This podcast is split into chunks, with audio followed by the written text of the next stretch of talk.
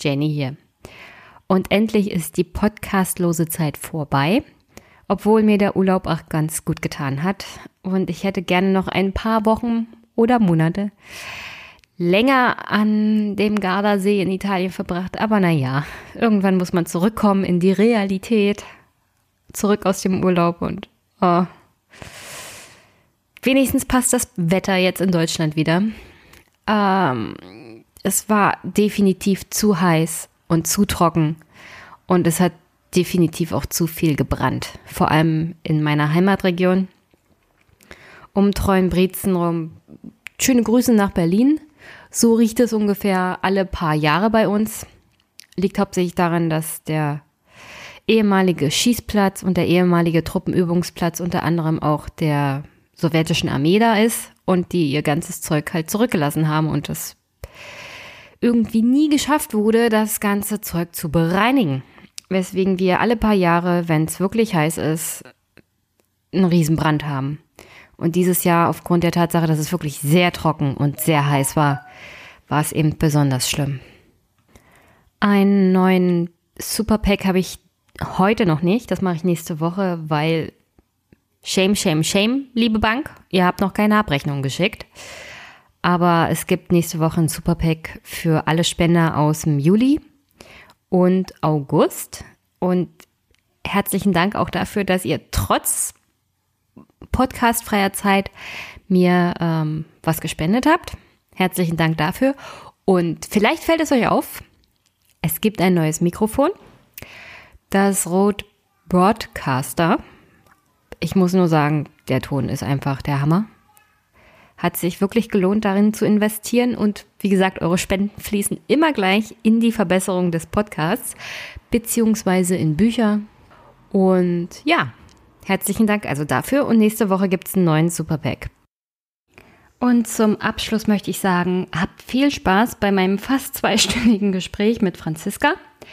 Franziska hat ein Buch geschrieben, Inside AfD, und hat dabei aufgearbeitet, ihre Erlebnisse, wie sie zur AfD gekommen ist, wie es in der AfD war und wie sie dann wieder rausgekommen ist und was in der AfD nebenbei so los war. Und ja, darüber redet sie mit mir und wir tauschen uns mal aus, wie das so war. Aber die meiste Zeit redet sie. Und das ist, glaube ich, auch ganz gut so. Sie hat einen viel besseren Einblick in die AfD als ich. Ich war zwar in der AfD ein Jahr lang, aber sie war in ganz anderen Positionen, hatte mit ganz anderen Menschen zu tun und war auch länger dabei. Und es ist ganz gut zu hören, wie jemand, der wirklich tief in der Partei war, äh, das Ganze einschätzt und was sie da erlebt hat. Ja, und ich hoffe, es macht euch Spaß, beziehungsweise ihr nehmt was mit ich habe mich jedenfalls gefreut, dass sie mit mir gesprochen hat. Ich hoffe, nochmal mit ihr einen Podcast zu machen, wenigstens zum Thema, ihr werdet es dann auch hören, der Flügel und Bernd Höcke. Und ja, zum Abschluss möchte ich nur sagen, herzlichen Dank fürs Hören. Es geht wieder regelmäßig weiter mit dem Podcast und hier die übliche Bitte, unterstützt ihn. Fließt alles in das Betreiben des Podcasts ein. Demnächst, wenn alles gut läuft, werde ich auf dem einen oder anderen Landesparteitag sein. Ich werde mich jedenfalls anmelden. Mal sehen, ob's, ob mich die Parteien hinlassen. Weil ich bin halt kein, kein Reporter, kein Journalist. Und deswegen ist das immer so eine Sache. Aber ich würde gerne von den Landesparteitagen, vor allem in Brandenburg, berichten. Vor Ort O-Töne einfangen, weil, wie gesagt, die Wahl kommt eilenden Schrittes auf uns zu hier in Brandenburg und wir wählen wirklich alles. Kommunal, Europa und Landtag. Und das werdet ihr nächste Woche hören. Es werden schon die ersten Wahlkreiskandidaten aufgestellt von einigen Parteien. Und ja, seid gespannt. Dazu habe ich nämlich dann was zu sagen. Es ist sehr, sehr unterhaltsam momentan in Brandenburg, wenn man so zwischen den Zeilen liest. Ja, und sonst hinterlasst auch nette Kommentare und Einschätzungen bei iTunes. Da würde ich mich drüber freuen. Und ja, ich wünsche euch eine schöne Woche. Bis bald. Tschüss. Hallo Franziska. Ich freue mich, dass du in den Podcast kommst. Ich wollte mal mit dir reden. Du hast ja ein Buch geschrieben Inside AfD. Das erzählt davon, wie du als Vorsitzende und Pressesprecherin der jungen Alternativen in Sachsen und als Mitglied des Bundesvorstandes der AfD, äh, des AfD-Nachwuchses in eine Art Parallelwelt abgerutscht bist. Wenn ich das so aus der Presse richtig entnehmen konnte. Aber ich kenne dich ja aus der Zeit, also aus meiner AfD-Zeit noch und habe dich damals kennengelernt auf einer Veranstaltung der AfD Brandenburg, wo der FPÖ Europaabgeordnete, ich habe seinen Namen vergessen, eine Rede gehalten hat. Und danach sind wir über Facebook in Kontakt geblieben.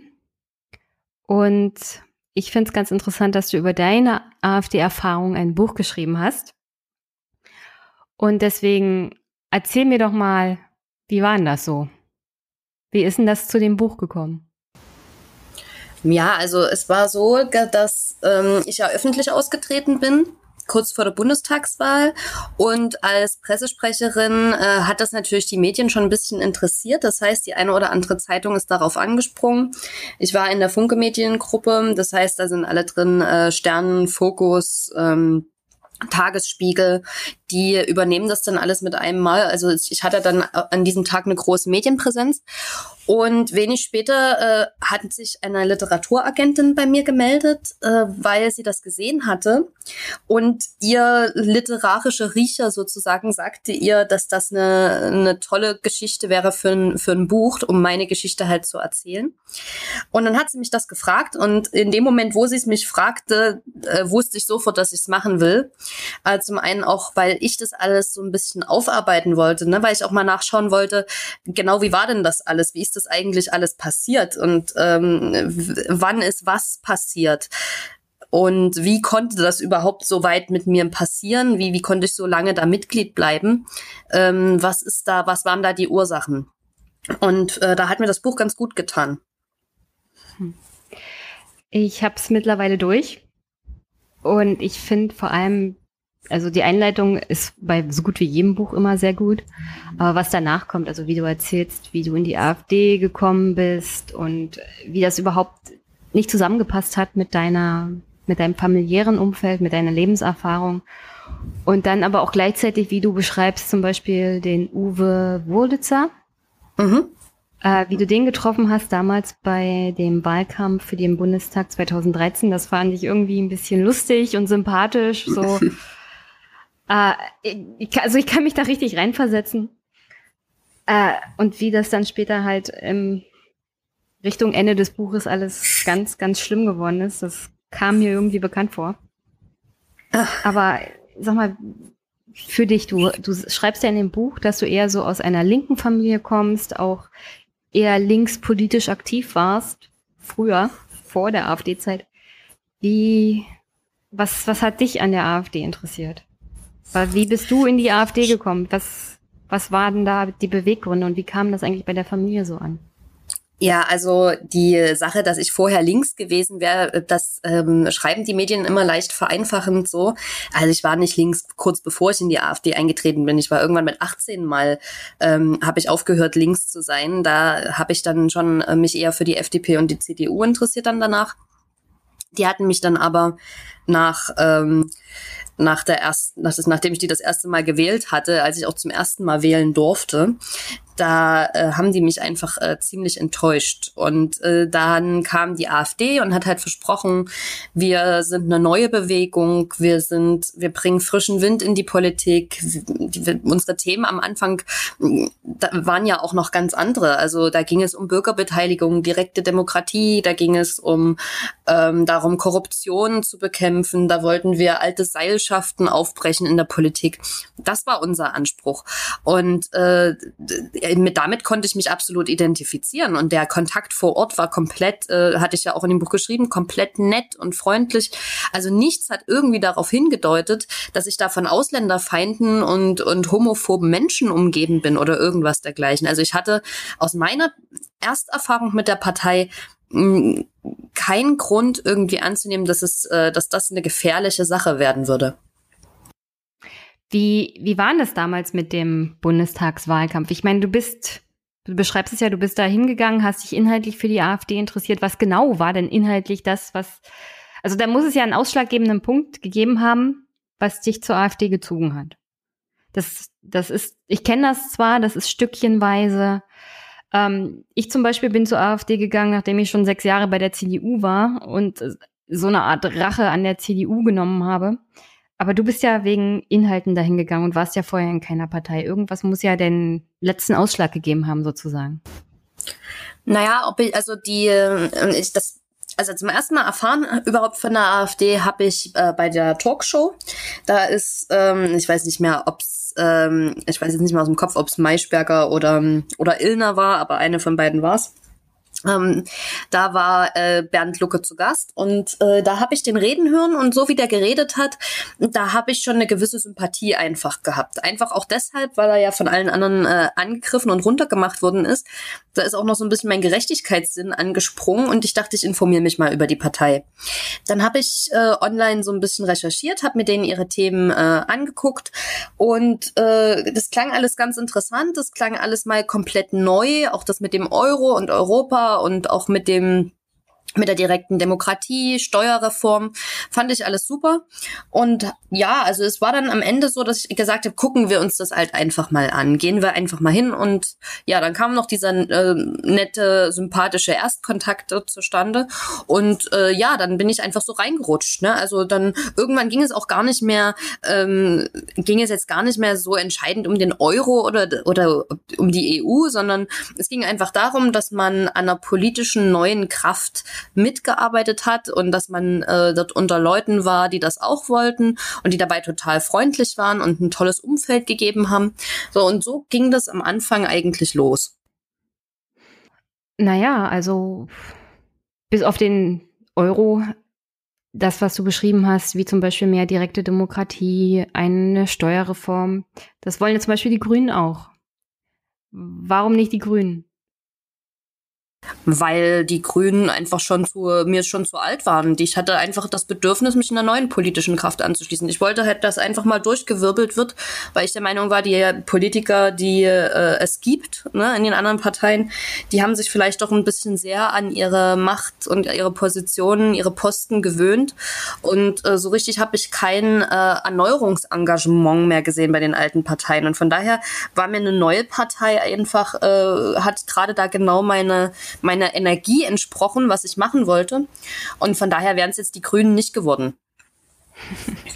Okay, bei mir auch nicht, aber in Brandenburg ist das ja auch eher so ein Randphänomen, die Grünen. wie die FDP. ähm, du hast gerade beschrieben, wie du, wie du gesehen hast, diese, na, diese Talkshows, mhm. wo äh, Lucke dabei war. Mhm. Welche Rolle spielen denn dann, also welche Rolle hat überhaupt die Art und Weise, wie die Medien mit Lucke umgegangen sind und später mit Petri oder generell mit der AfD dabei gespielt? Naja, in der AfD auch länger zu bleiben, als man eigentlich wollen würde. Das ist echt äh, ein, ein Phänomen, ja. Das ist wirklich ein Phänomen. Je mehr die Medien auf der AfD aus meiner Sicht damals, ja, also wirklich, das war meine damalige Sicht, rumgehackt haben, umso stärker ist meine eigene Solidarisierung mit der Partei geworden. Also das war, ich glaube, hätten die, hätten die Medien ähm, äh, nicht so ähm, nicht so kritisch berichtet hätten die hätten die einfach nur die Fakten dargestellt ohne jede Wertung ich glaube dann wäre ich eher bereit gewesen auszutreten. Aber so, weil halt viele Journalisten, ich verstehe das im Nachhinein auch, weil die AfD äh, sagen und tun teilweise wirklich bedrohlich wirkende Dinge, wenn man es mal von außen betrachtet. Und ich verstehe, dass die Journalisten äh, da auch werten müssen, weil es ist auch ihr Job, nur einfach die Fakten runterrasseln, dann könnte man auch einen Roboter nehmen. Aber ähm, ich verstehe das. Aber äh, das führt leider dazu, ähm, dass der, dass der Zuhörer sich im ersten Reflex, wenn er in der AfD ist, äh, er verteidigt die AfD erstmal und äh, stellt den Journalisten als jemanden hin, der einfach nur seine Partei angreifen will. Und äh, so ging mir das eine ganze Zeit lang, dass ich ähm, dass ich wirklich deswegen äh, in der AfD ge äh, geblieben bin, weil ich den Medien nicht mehr vertraut habe. Das ist ganz am Anfang bei bei Lucke passiert, wo ich äh, halt wirklich nicht feststellen konnte, dass äh, in meinem Kreisverband zum Beispiel oder eben auch auf Bundesebene, dass da wirklich äh, nationalistische Tendenzen ähm, festzustellen wären. Ich wusste wirklich nicht, woran die Medien das festmachen. Und ähm, und diese Berichterstattung am Anfang hat mich eigentlich wirklich für vier Jahre lang immunisiert, irgendwas ernst zu nehmen, was die Medien schreiben. Also das, das muss man sich mal vorstellen. Das ist, das hatte so einen Effekt auf mich, dass ich wirklich gedacht habe, die Mainstream-Medien jetzt mal in Anführungsstrichen, ja, ich verwende dieses Wort nicht mehr, aber aber die Mainstream-Medien waren für mich ganz lange Zeit einfach ein Tabu und alles, was da drin stand oder oder gesagt wurde, stimmte schon aus Prinzip nicht. Wie schätzen das jetzt ein? Ich meine, diese ganze Situation um Chemnitz jetzt rum, äh, da können wir ja vielleicht nachher auch nochmal drauf kommen. Aber gestern zum Beispiel gab es ja auch Übergriffe zum Beispiel auf RT. Und das ist ja so ein Sender, wo die AfD die gerne begrüßt, die gerne sieht. Ähm, um ehrlich zu sein, habe ich so das Gefühl, die AfD, also als, als ich in der AfD war und hinter den Kulissen, konnte ich immer sehen, es gibt da dieses zwiegespaltene Verhältnis. Auf der einen Seite wollen sie schon gerne, dass berichtet wird. Und auf der anderen Seite stellen sie die Medien gerne in eine Ecke und sagen, das sind die Bösen, die wollen uns was Schlechtes. Und äh, die sagen so und so nicht die Wahrheit. Also wie, wie passt denn das überhaupt zusammen? Ich meine, könnte man zum Beispiel die AfD effektiver bekämpfen, wenn man nicht permanent über sie redet und ihre Themen? Das Ding ist, ja, könnte man theoretisch, glaube ich auch. Das Ding ist, diese Option haben Journalisten und Medienschaffende bei der AfD nicht, weil die AfD ist unwiderstehlich. Die tut und sagt, also die Funktionäre tun einfach Dinge und sagen Dinge, da kommst du als Journalist nicht drum rum, ohne deine Berufspflicht zu verletzen. Weil wenn sich irgendwie der Vorsitzende einer Partei, die, noch dazu der stärksten Oppositionspartei, hinstellt und sagt, der Nationalsozialismus war ein, war ein Vogelschiss in der Geschichte Deutschlands, dann, dann würdest du als, als Journalist ja deine Berufspflicht verletzen, wenn du darüber nicht berichten würdest. Das, das, das kannst du ja nicht, du kommst daran nicht vorbei. Also die, die AfD hat es verstanden mittlerweile, solche Provokationsmarken zu setzen, dass sie genau weiß, die Leute müssen darüber berichten, ob sie wollen oder nicht. Sie kommen nicht dran vorbei. Und das ist auch so ein Ding, was ich sehe. Also am ich glaube, viele hatten am Anfang so das, Bedür äh, das Gefühl in der AfD, die Medien ähm, machen sich zu einfach, die scheren alle über einen Kamm in der AfD, obwohl die meisten ja damals noch eher so äh, diesen, diesen professoralen Stil von Lucke gut fanden jetzt nicht so sehr äh, mit Nationalismus was am Hut hatten. Das fanden viele, wurde halt nicht genug abgebildet. Aber mittlerweile muss ich sagen, ähm, die Medien haben äh, versuchen, eine, eine, eine, einen Weg zu finden, über die AfD zu berichten. Ähm, und die AfD aber, muss man sagen, die spielt ja mit den Medien Katz und Maus was ich immer lustig finde, ist, wenn AfD-Politiker sagen, ja, die Medien schweigen uns tot oder die, die, äh, die berichten ja nicht über unsere Positionen da muss ich ganz ehrlich sagen, das finde ich so lustig, weil ich glaube, ich kenne keine Partei, über die derartig viel berichtet wird. Also auch wenn sie mittlerweile die stärkste Oppositionspartei ist, aber du, du kannst alle anderen Parteien vergleichen, die kommen nicht mal, nicht mal die, die, die CDU kommt annähernd auf diese Werte bei der, die AfD ist der absolute Medienliebling. Ist gut, okay, dass sie, also jetzt von der, von der Häufigkeit, gut, von den Inhalten, da sorgt die AfD ja aber auch selber für dass man da nicht unbedingt äh, nur eitel Sonnenschein schreiben kann. Ich meine, das hat sie sich ja selber zuzuschreiben. Ja, ich meine, um ehrlich zu sein, mir tut zum Beispiel, also in meinem Podcast ist auch die FD, äh, nicht FDP, sondern die SPD oft Thema. Mhm.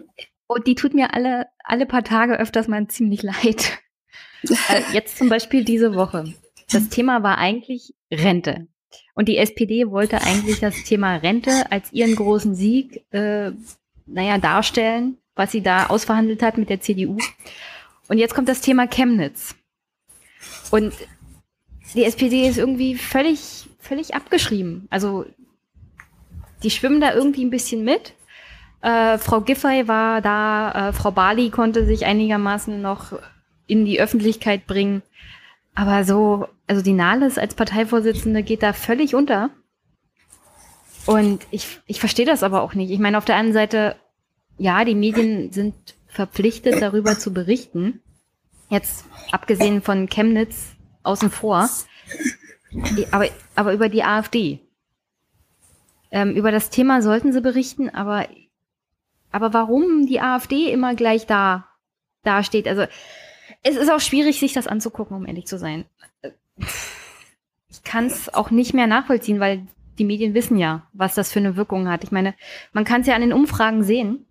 Selbst jetzt nach dem Wochenende. Ich meine, da steht Bernd Höcke, der Dörr, der, der Kalbitz und der Uwe Junge. Äh, das sind alles Landesvorsitzende der AfD. Und keine zwei Meter daneben der Bachmann von Pegida. Ich meine, die Medien regen sich jetzt darüber auf, ja, die AfD läuft mit Rechtsextremen, aber um ehrlich zu sein, immer Stückchen für Stückchen hat die AfD ja zum Beispiel über den Konvent diese Unvereinbarkeitserklärung, dass die AfD nicht zusammen mit Pegida darf, naja, aufgehoben sozusagen. Ich meine, ja, daran natürlich. hat ja zum Beispiel, dazu, daran hat ja zum Beispiel der Flügel auch konsequent gearbeitet. Ähm, ja, natürlich. Dieser Konvent, äh, dieser Konvent, erzähl mal, was ist denn, was, was, was ist denn dieser Konvent in der AfD?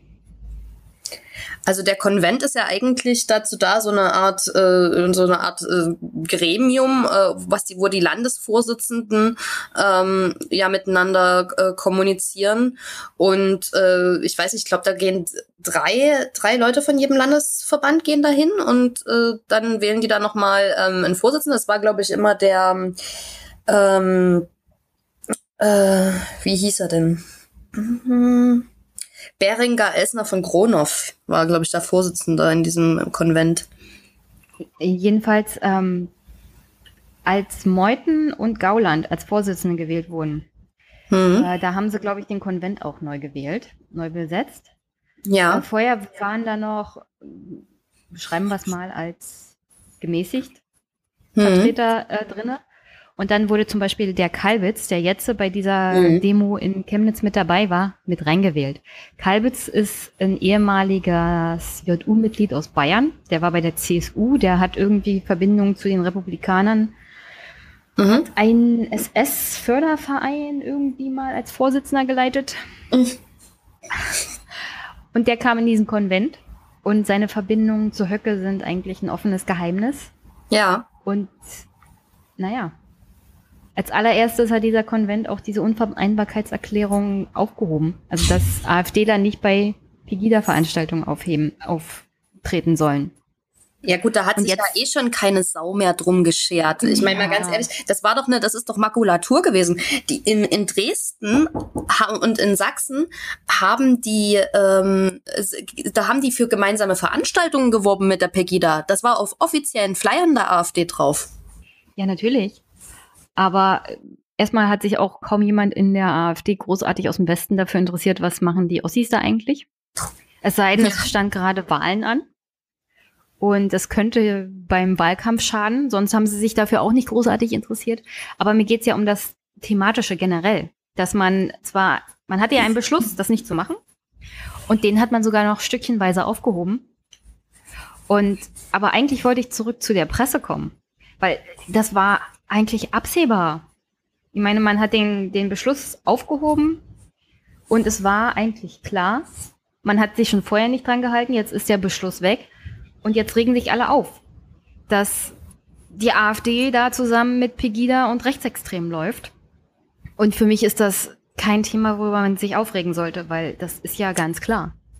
Ja, das ist ja noch, Hand das ist Hand. ja nicht mal, das ist ja nicht mal so. Ah, Die, die AfD ähm, macht das ja nicht dort in Chemnitz, das war ja nicht Pegida. Das war halt Lutz Bachmann, klar, aber die AfD, es ist ja noch viel schlimmer. Die AfD gibt sich als Feigenblatt her für ein, für ein Neonazi-Bündnis am Ende, für ein Chemnitz, ja. rechtsextremistisches Bündnis.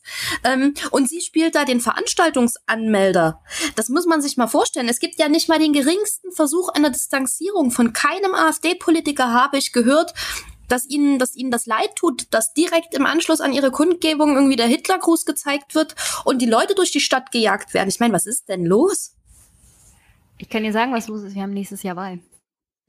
Ja, und das ist doch, Sachsen? aber eigentlich, das ist doch das Allerschlimmste. Das ist doch genau das, was du jetzt sagst. Wir haben Wahlen und die AfD muss das machen oder will das offensichtlich machen, um gewählt zu werden. Und das ist doch das, wo wir uns alle fragen müssen.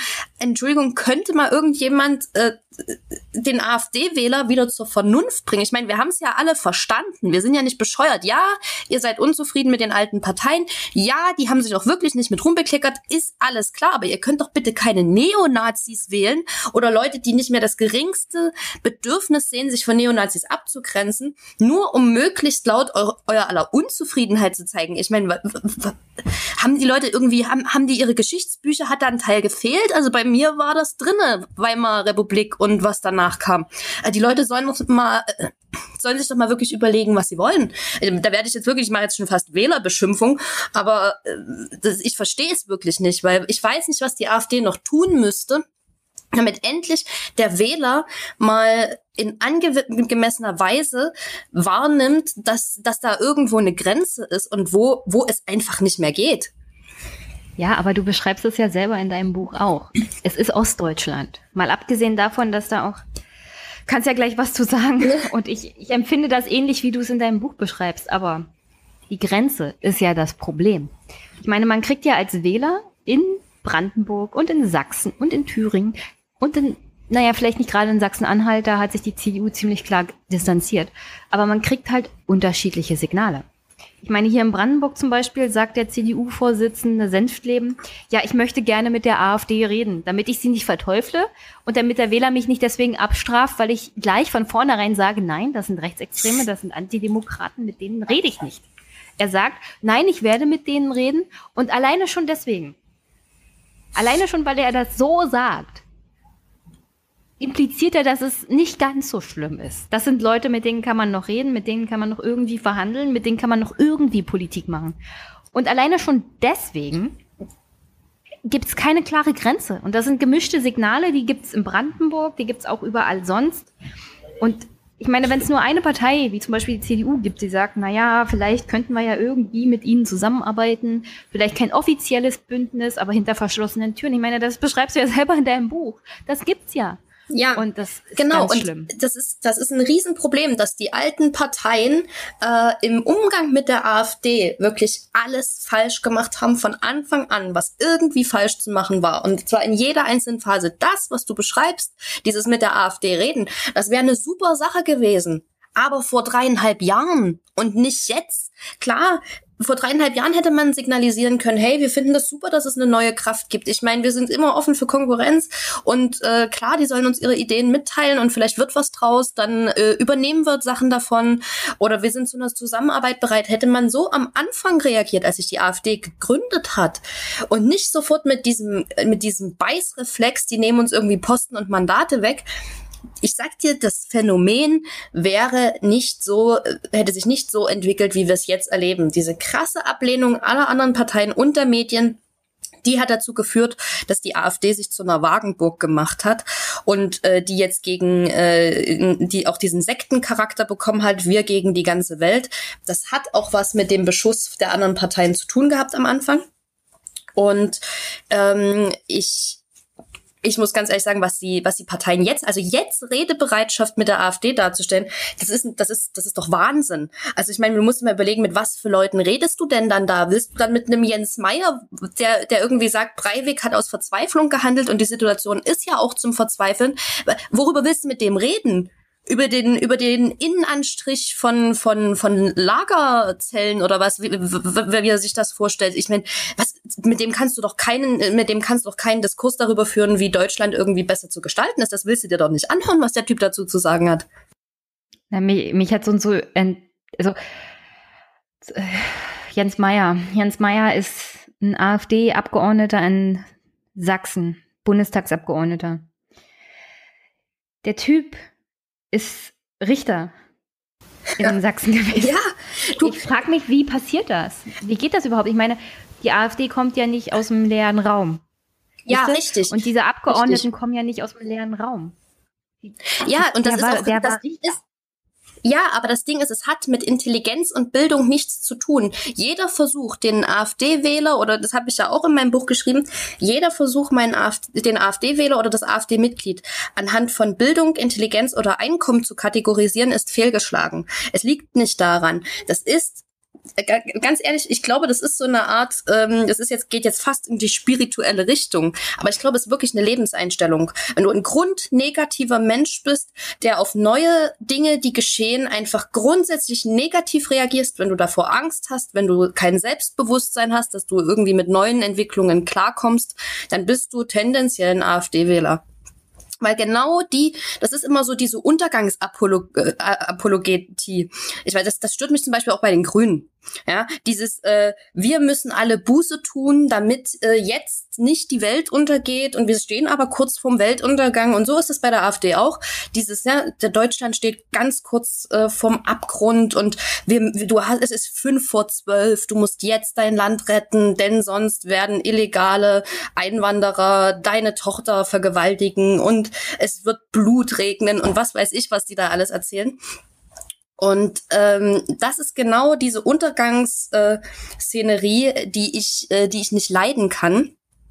Und äh, da haben sich diese Leute, diese richtig krassen AfD-Politiker, die wir so hören, ich glaube nicht, dass es, ähm, es ist teilweise Taktik, um sich im Gespräch zu halten, aber die glauben daran. Die sind komplett die in ihrem negativen Denken, in ihrer Untergangsapologetie sind die selber gefangen, weil sie es glauben.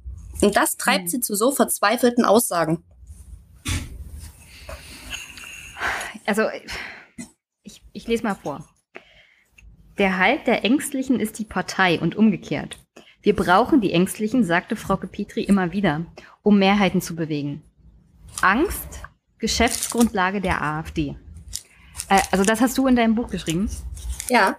Und ich fand das ich fand das gut beschrieben, weil ich zum Beispiel sehe mich als ein sehr optimistischer und positiver Mensch.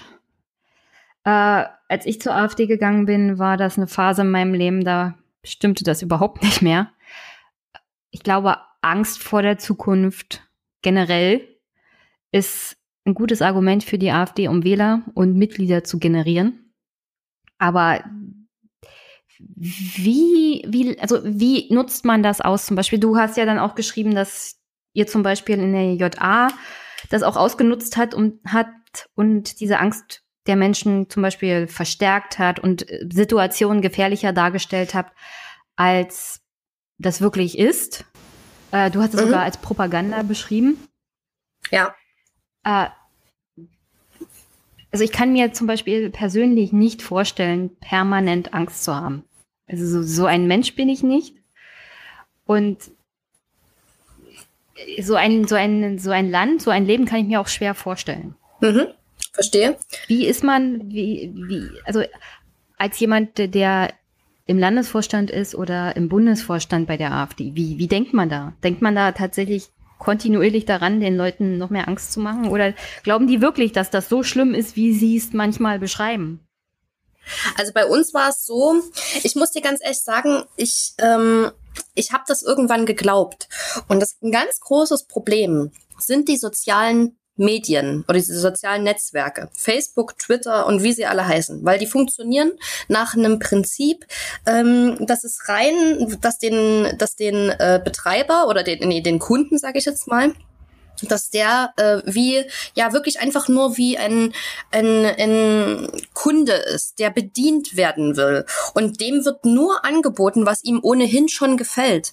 Das heißt, wenn ich die AfD like oder wenn ich mit äh, einem AfDler befreundet bin, dann wird mir tendenziell nur noch Zeug angezeigt, was in dieses Schema passt. So, und was alle anderen, die diese Parameter hatten, äh, was die auch schon mochten.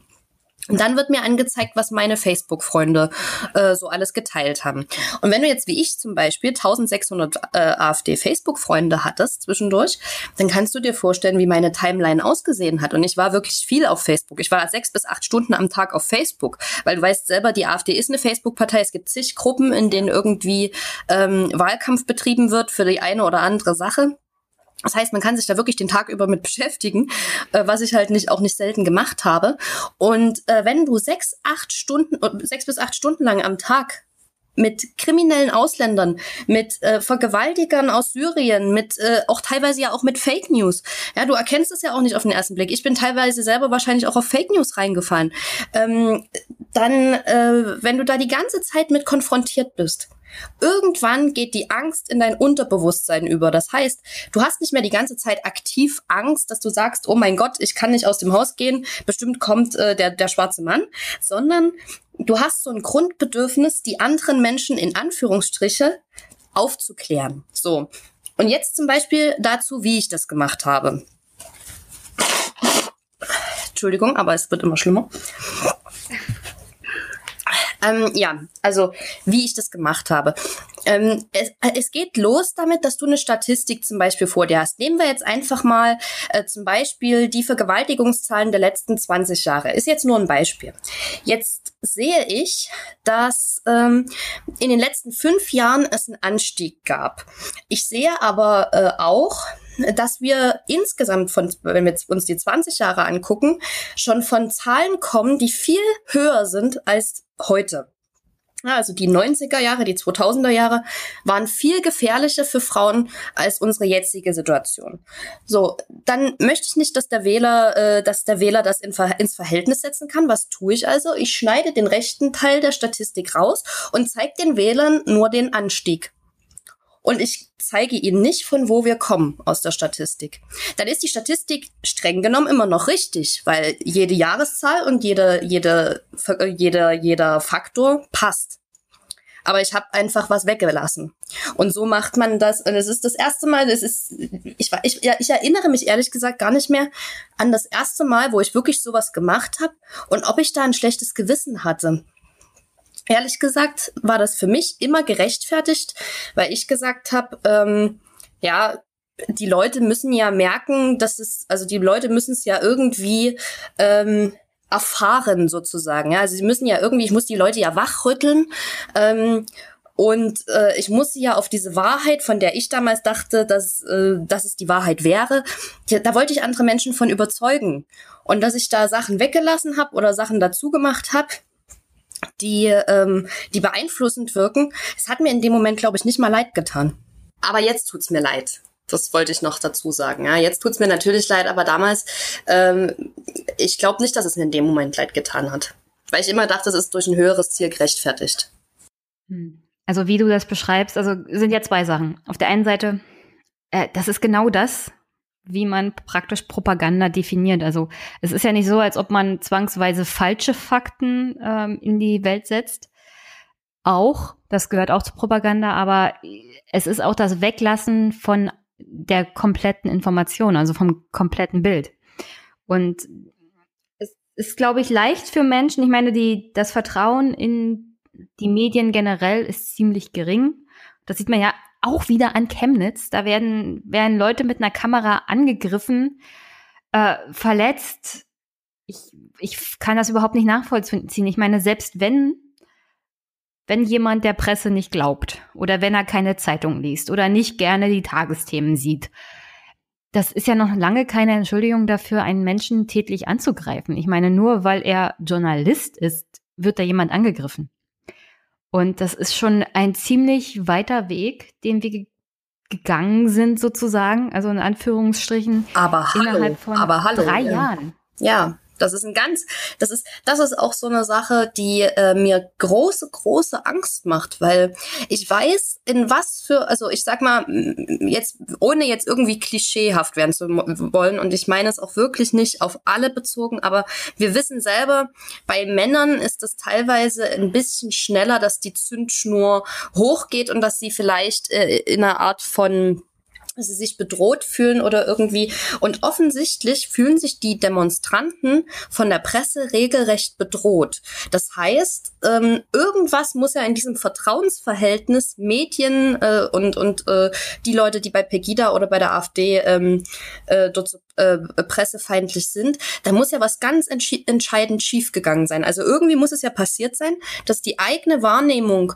so weit von dem abweicht, was die Medien berichten, dass ähm, die Leute den Eindruck haben, die Medien hätten den Auftrag, äh, sie quasi zu verwirren und, und äh, mit Absicht falsche Sachen zu, äh, zu berichten. Das ist ja eine Verschwörungstheorie. Ja? Also die dahinter steckt ja der Gedanke, die Medien äh, haben sich alle verbündet und stehen auch mit, der, mit den anderen Parteien im Bunde, um die AfD zu schwächen. So. Oder und, und um, um, um auch solche Demonstranten schlecht aussehen zu lassen, was die ja, wenn wir jetzt mal ganz ehrlich sind, auch völlig von alleine schaffen, weil wenn man irgendwie sein Gesäß rausholt, ja, und, äh, und es irgendwie den Gegendemonstranten zeigt, da brauchen wir uns über Niveau und über ähm, was es für einen Eindruck macht, glaube ich, auch nicht zu unterhalten. Also dass ich verstehe das immer nicht, diese Selbst ähm, aber auch da greift natürlich wieder eine Verschwörungstheorie. Das sind ja immer alles V-Leute dort, die das machen. Das sind ja nie irgendwelche Rechten. Das würden die würden ja nie auf die Idee kommen, den Hitlergruß zu zeigen. Ähm, das ist aber, das zeigt mir ganz deutlich, wie tief die Leute in ihrer Blase stecken. Weil die Leute, die in ihrer Blase stecken, glauben, sie wüssten, was die Wahrheit ist und die Medien berichten was anderes als die Wahrheit. Also sind sie Mitverschwörer des Systems. Und das ist, dieser Glaube ist mittlerweile so tief verwurzelt, das ist wirklich erschreckend, dass es so weit führt, dass man schon bereit ist, Leute anzugreifen. Ja, also da nochmal zu meiner Erfahrung. Ich meine, ich war auch viel bei Facebook. Es, ich war bei vielen Gruppen auch mit eingeladen. Ähm, zum Glück habe ich mich vom Flügel immer ferngehalten. Also die waren ja, puh. Äh, da, da gleich zu, zu den Leuten. Äh, aber es ist halt einfach nur die Informationen zu konsumieren, die einem dann in die Timeline gespült werden. Du hast ja gesagt, Facebook ist dann, spielt eigentlich bei der AfD eine wichtige Rolle. Nicht nur, dass du praktisch ausgrenzen kannst, was du an Informationen konsumierst. Du, du bist ja nur mit den Leuten umgeben, die dich bestätigen. Ganz genau, ja, Filterblase. Genau. Ja, du hast genau. eine Echokammer. Der, der, ja. du, du postest was und alle deine Freunde sind deiner Meinung. Du kriegst nur Likes, du kriegst nur Bestätigung. Du kriegst, äh, wenn, also solange du das postest, was halt die, von dem du ja selber auch überzeugt bist, was ja aber die anderen AfDler, ähm, wovon ja auch überzeugt sind. Das heißt, du musst erstmal, ähm, das ist, glaube ich, das Allerschwerste. Die meisten denken wahrscheinlich, ähm, wenn du äh, in der AfD bist, das Schwerste beim Austreten ist irgendwie, sich gegen die ganzen Hater durchzusetzen. nee, das Schwerste ist, ähm, auf diese ganze Anerkennung zu verzichten. Erstmal zu dem Prozess zu kommen, dass man hinterfragt, bin ich in einer Filterblase und bin ich eventuell fehlgeleitet? Irre ich mich eventuell?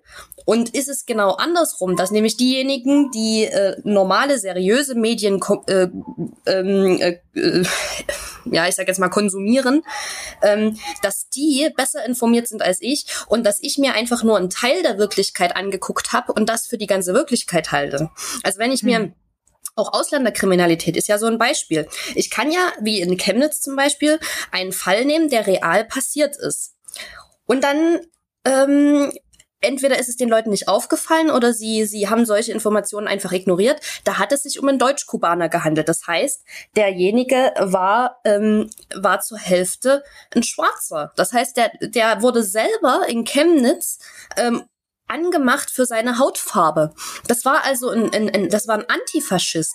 Das alles haben sie weggelassen und haben nur die Tatsache, dass er von einem Syrer von einem Iraker getötet worden ist, in den Vordergrund gestellt. Und dieser Fall ist ja aber passiert. Und das ist tragisch und schlimm. Aber dass im Jahre 2017 über 400 Mordfälle stattgefunden haben, von denen die aller, allermeisten deutsche männliche Täter waren.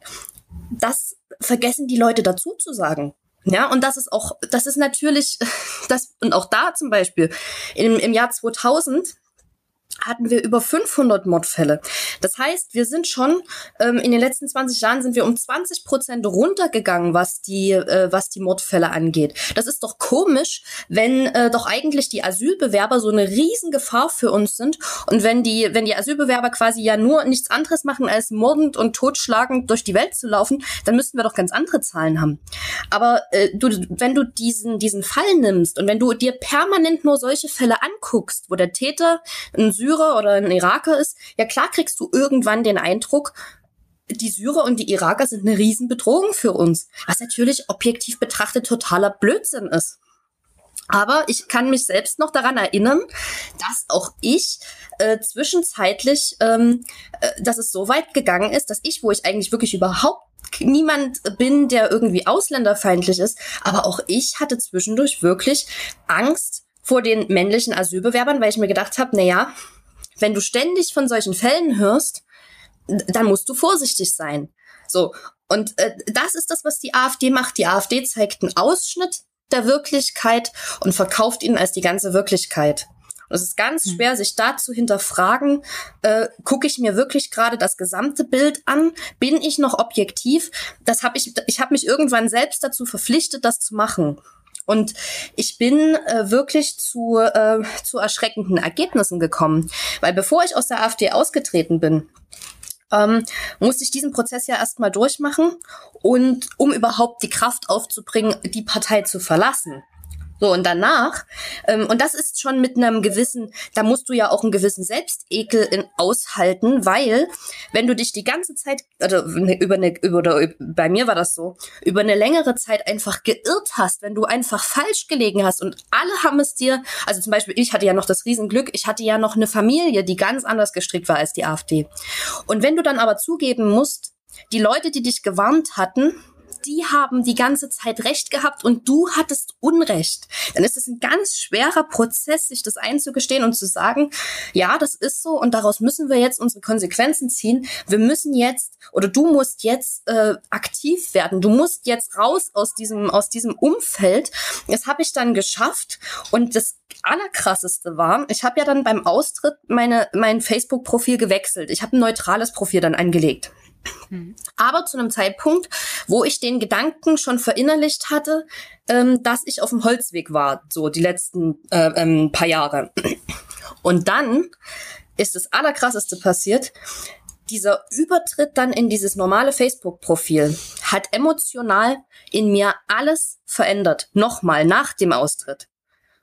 Und du kannst dir nicht vorstellen, was das für eine Auswirkung auf mich hatte. Diese, weil ich hatte vorhin davon gesprochen, dass die Angst ins Unterbewusstsein geht. Die Angst ist aus dem Unterbewusstsein innerhalb von eins, zwei Wochen verschwunden. Ich bin ruhiger geworden, ich habe durchgeschlafen, ich habe abgenommen, obwohl ich überhaupt nichts dafür getan habe. Mir ging's großartig. Meine Familie hat mir gesagt, sie kann wieder mit mir reden. Ja, sie kann mit mir vernünftige, normale Gespräche führen. Ich bin ausgeglichen mein gesamtes Umfeld war von dieser Verwandlung, also hat diese Verwandlung bemerkt und war komplett begeistert. Ich war ein anderer Mensch. Und das nur deshalb, weil ich mein Facebook-Profil gewechselt habe. Also diese Auswirkung, was es emotional und was es für, für das eigene Wohlbefinden macht, sich permanent in diesem, in dieser Filterblase aufzuhalten, das kann man sich wirklich nicht vorstellen, bis man das mal erlebt hat. Ja, es ist schwer zu beschreiben, war. Also wenn man es nicht selber mitgemacht hat, ist es schwer zu beschreiben.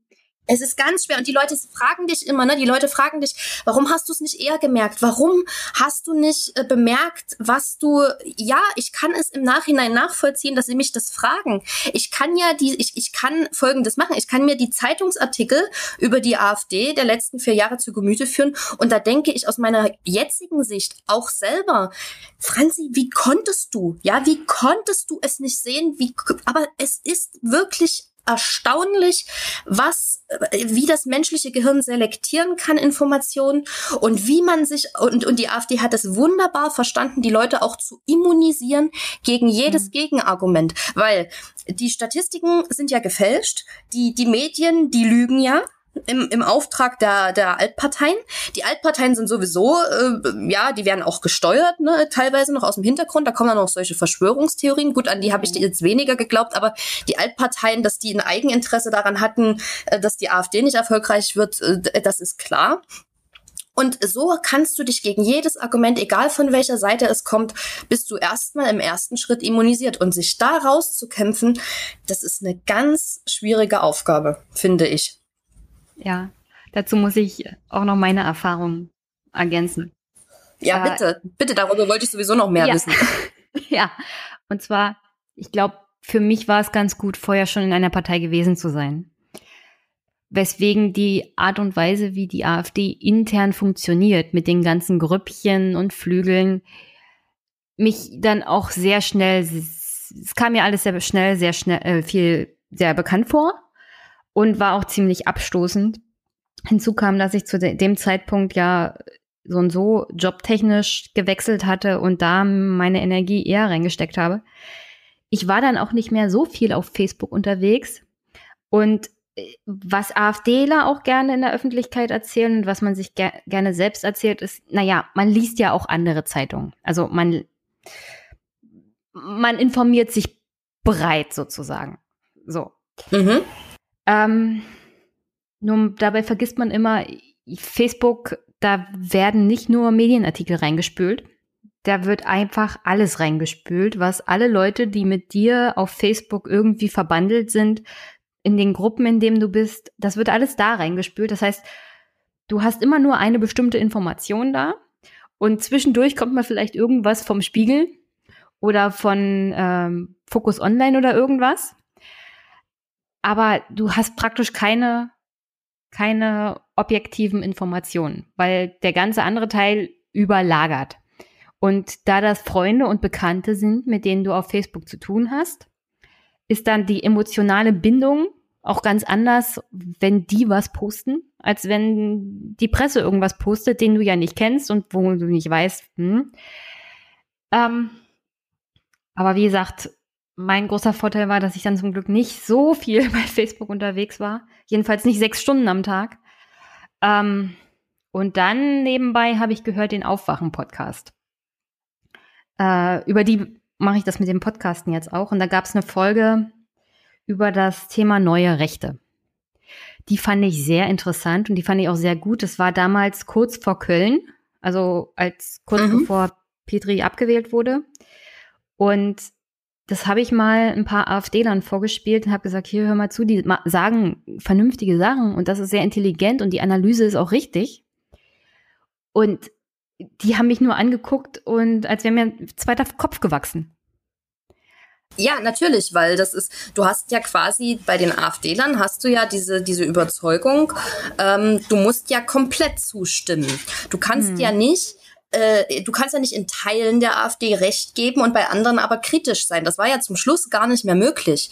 Da wurdest du ja so. Ich glaube, da sind wir dann bei dem, bei dem Charakter der Sektenhaftigkeit. Ich, ich habe das auch immer so beschrieben, wenn, also als ich ausgetreten bin, kurz schon, kurz davor habe ich gesagt, das ist wie eine Sekte. Ja, das habe ich ja auch gesagt, genau. Dieser Sektencharakter. Und der äußert sich ja zum Beispiel auch darin, dass du, ähm, dass du eben diese Kritik nicht mehr anbringen kannst dass du, ähm, dass du sofort äh, nicht mehr als ein parteiinterner Kritiker gesehen wirst, sondern du kollaborierst mit dem Feind. Ja, also und der Feind ist ja quasi jeder außerhalb der AfD. Es wird ja auch jeder außerhalb, äh, also wer sich nicht der AfD anschließen will, der ist ja quasi ein links-rot-grün versiffter Gutmensch, was ja, was ja, was ja schon eine, eine absolute, äh, eine absolute Feindbildkategorie ist, weil es gibt ja auch ne CDU, FDP, es gibt ganz bürgerliche, also es ganz viele bürgerliche Kritiker der AfD, aber die AfD stellt es ja so hin, Sobald du äh, Teilaspekte von, von Funktionärsverhalten bei der AfD kritisierst, hast du dich quasi schon mit dem Feind verbündet und dann bist du innerparteilich tot. Und das ist Lucke passiert, das ist Petri passiert, das ist passiert jedem, der sich kritisch oder irgendwie ähm, zu Teilaspekten der AfD äußert. Und diese, äh, diese Unfähigkeit zur Selbstkritik, die, ver die verhindert ja auch jede Entwicklung.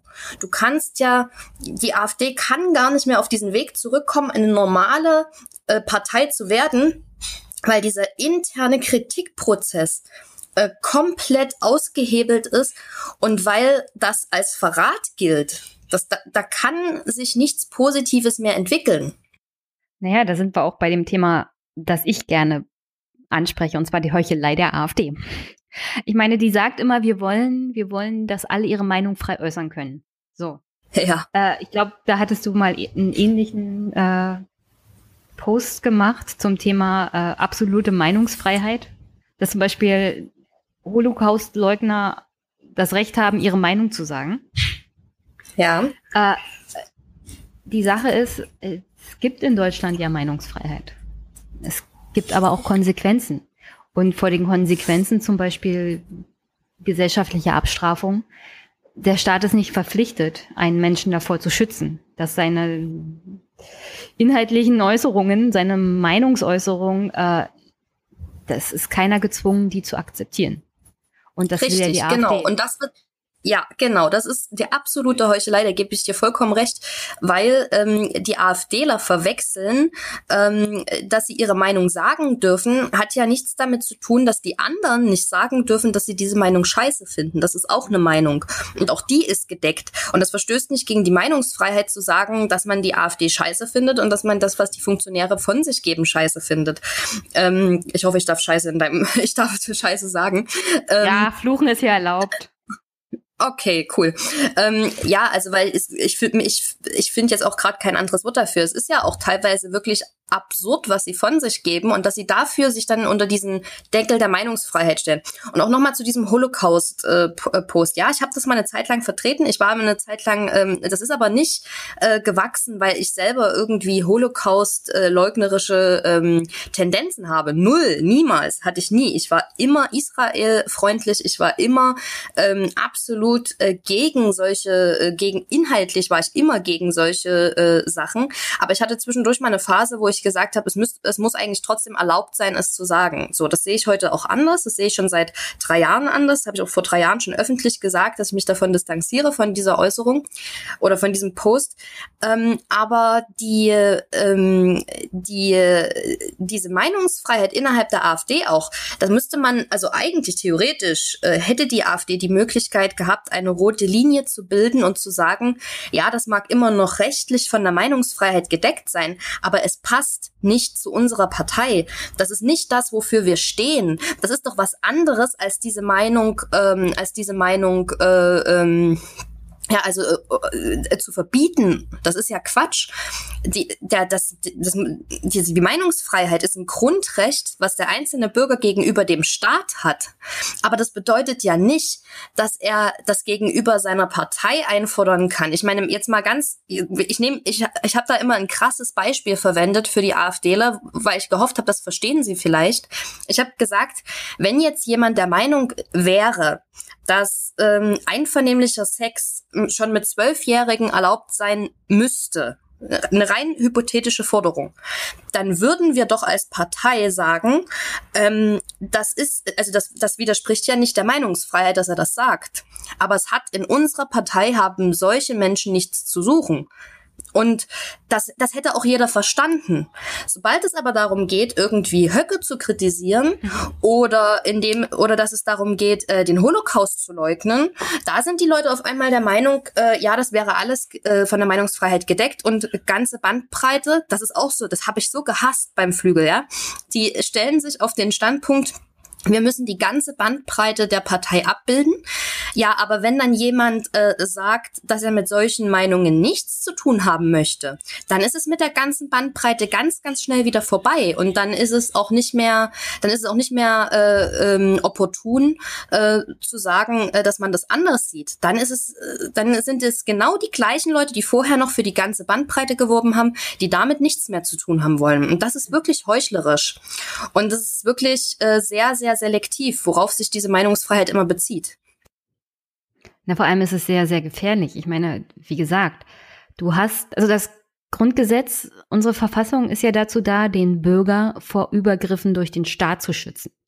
Was die AfD hier will, im Bezug zum Beispiel auf die absolute Meinungsfreiheit, ist der Übergriff des Staates in den privaten und den zivilen Raum also, dass der Staat jemanden bestraft, der sagt, ja, deine Meinung ist halt Mist. Deine Meinung ist scheiße und die teile ich nicht.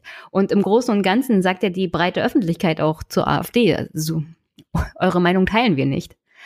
Äh, und sie wollen, dass der Staat dafür sorgt, dass ihre Meinung stillschweigend von allen akzeptiert wird.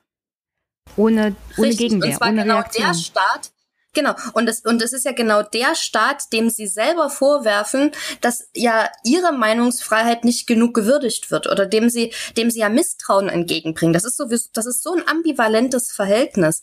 Auf der einen Seite wünscht sich die AfD, ähm, die, die staatlichen Institutionen auszunutzen für ihre Interessen. Auf der anderen Seite hat die AfD längst klargestellt, dass sie mit diesem Staat, so wie er jetzt ist und wie er jetzt äh, aufgebaut ist, nichts zu tun haben will. Und das zeigt sich halt auch Naja. im Umgang mit den Medien.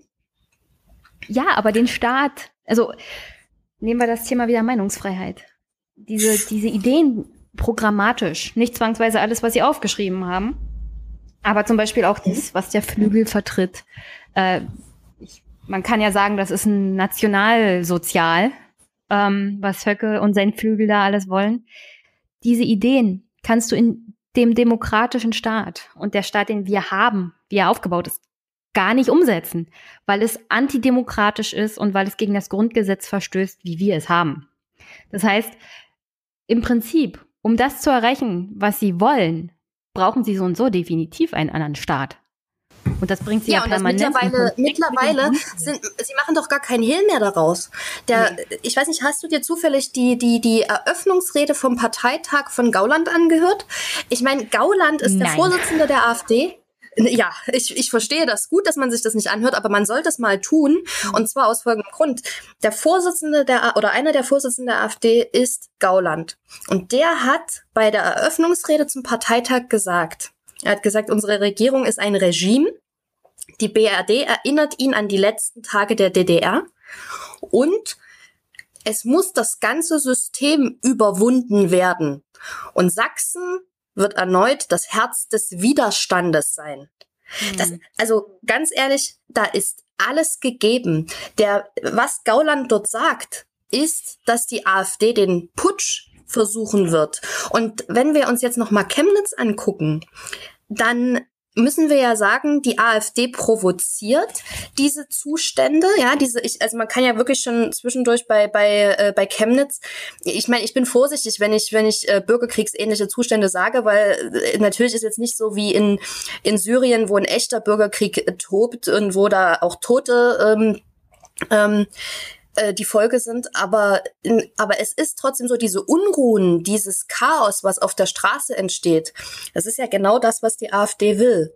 Weil in diesem, in, das ist auch wieder ne, die letzten Tage der Weimarer Republik, in diesem Chaos hoffen sie sich als der, als der Heilsbringer verkaufen zu können, die Law and Order Partei, die wieder durchgreifen wird, die wieder Ordnung auf die Straßen bringen wird. Und es ist so perfide, dass sie ja selber diese Unruhen befeuern, sich aber dann hinstellen und sagen, hier schaut äh, die Regierung oder die, die anderen Parteien, äh, die kriegen es offensichtlich nicht gebacken. Guckt mal, äh, was die für ein Chaos auf der Straße hinterlassen. Dabei ist es ja die AfD, die polemisiert und die, die diese Unruhen mitbefeuert. Ja, vor allem ist es eine Situation, die genau das schafft, was die AfD ja will und wovon sie profitiert, nämlich noch mehr Angst. Unsicherheit, Unruhen, permanente Demonstrationen, das ist ja auch so eine Sache. Die AfD hat gerne permanent Demonstrationen, schüren auch nur Angst und Unsicherheit. Und das ist ja genau das, worüber wir schon gesprochen haben, wovon sie leben. Also wenn die Leute permanent Angst haben und unsicher sind und nicht genau wissen, davon profitiert nur die AfD. Ja, genau. Aber wie gesagt, in meiner, in meinen Augen ist die AfD schon seit einer Weile, aber definitiv eindeutig anti, also antidemokratisch, aber auf, auf alle Fälle gegen das Grundgesetz und den Staat, wie wir ihn haben. Und da jetzt meine Frage auf das, wovon dein Buch auch sehr viel öffentlichkeitswirksam bekannt gemacht wurde, und zwar der Bundesverfassungsschutz. Wo ist der jetzt eigentlich? Wie kann das sein, dass Maaßen sich trifft mit Frauke Petri? Okay, anscheinend macht er das öfters mal und zwar mit allen Parteien, aber wie kann es sein? Ja, dass aber auch da muss man sagen, auch da muss man sagen- lass mich, lass mich kurz ausreden.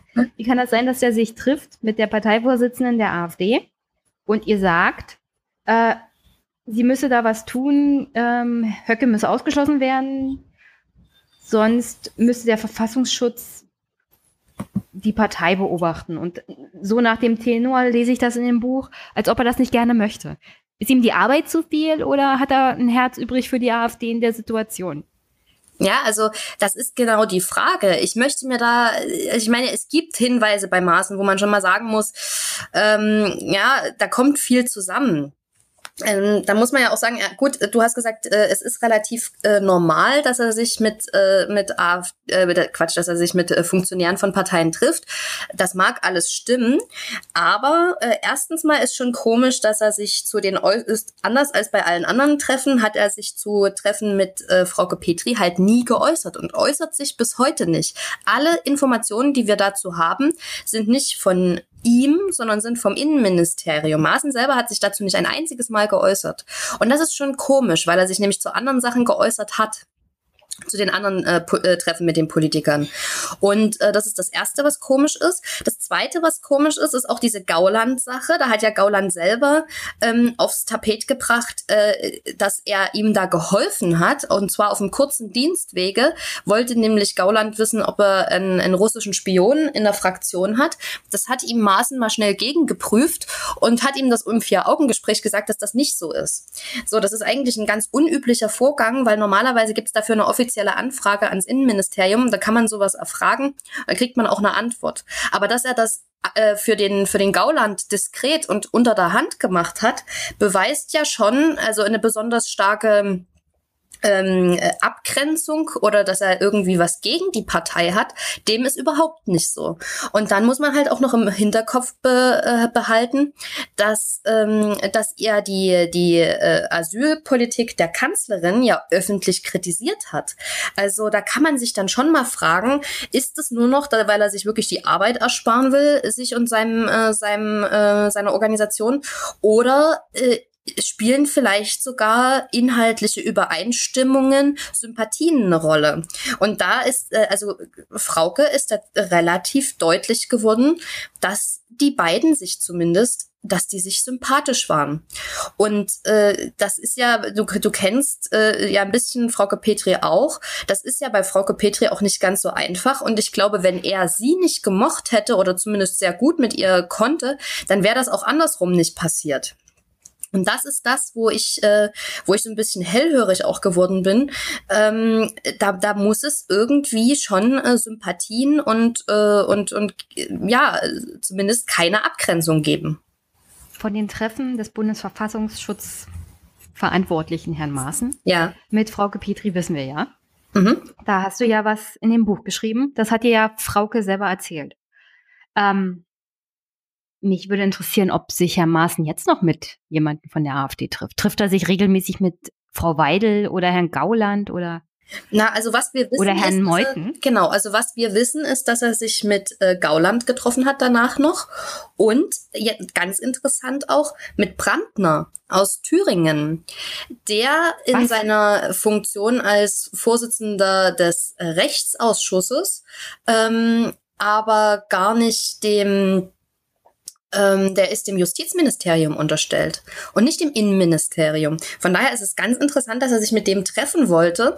Äh, auch Künast, die vorher die Position hatte, die Brandner jetzt hat, also ähm, stärkste, äh, so ich, Künast hatte damals den den äh, den Vorsitzenden des Rechtsausschusses und äh, mit der hat er sich nicht getroffen.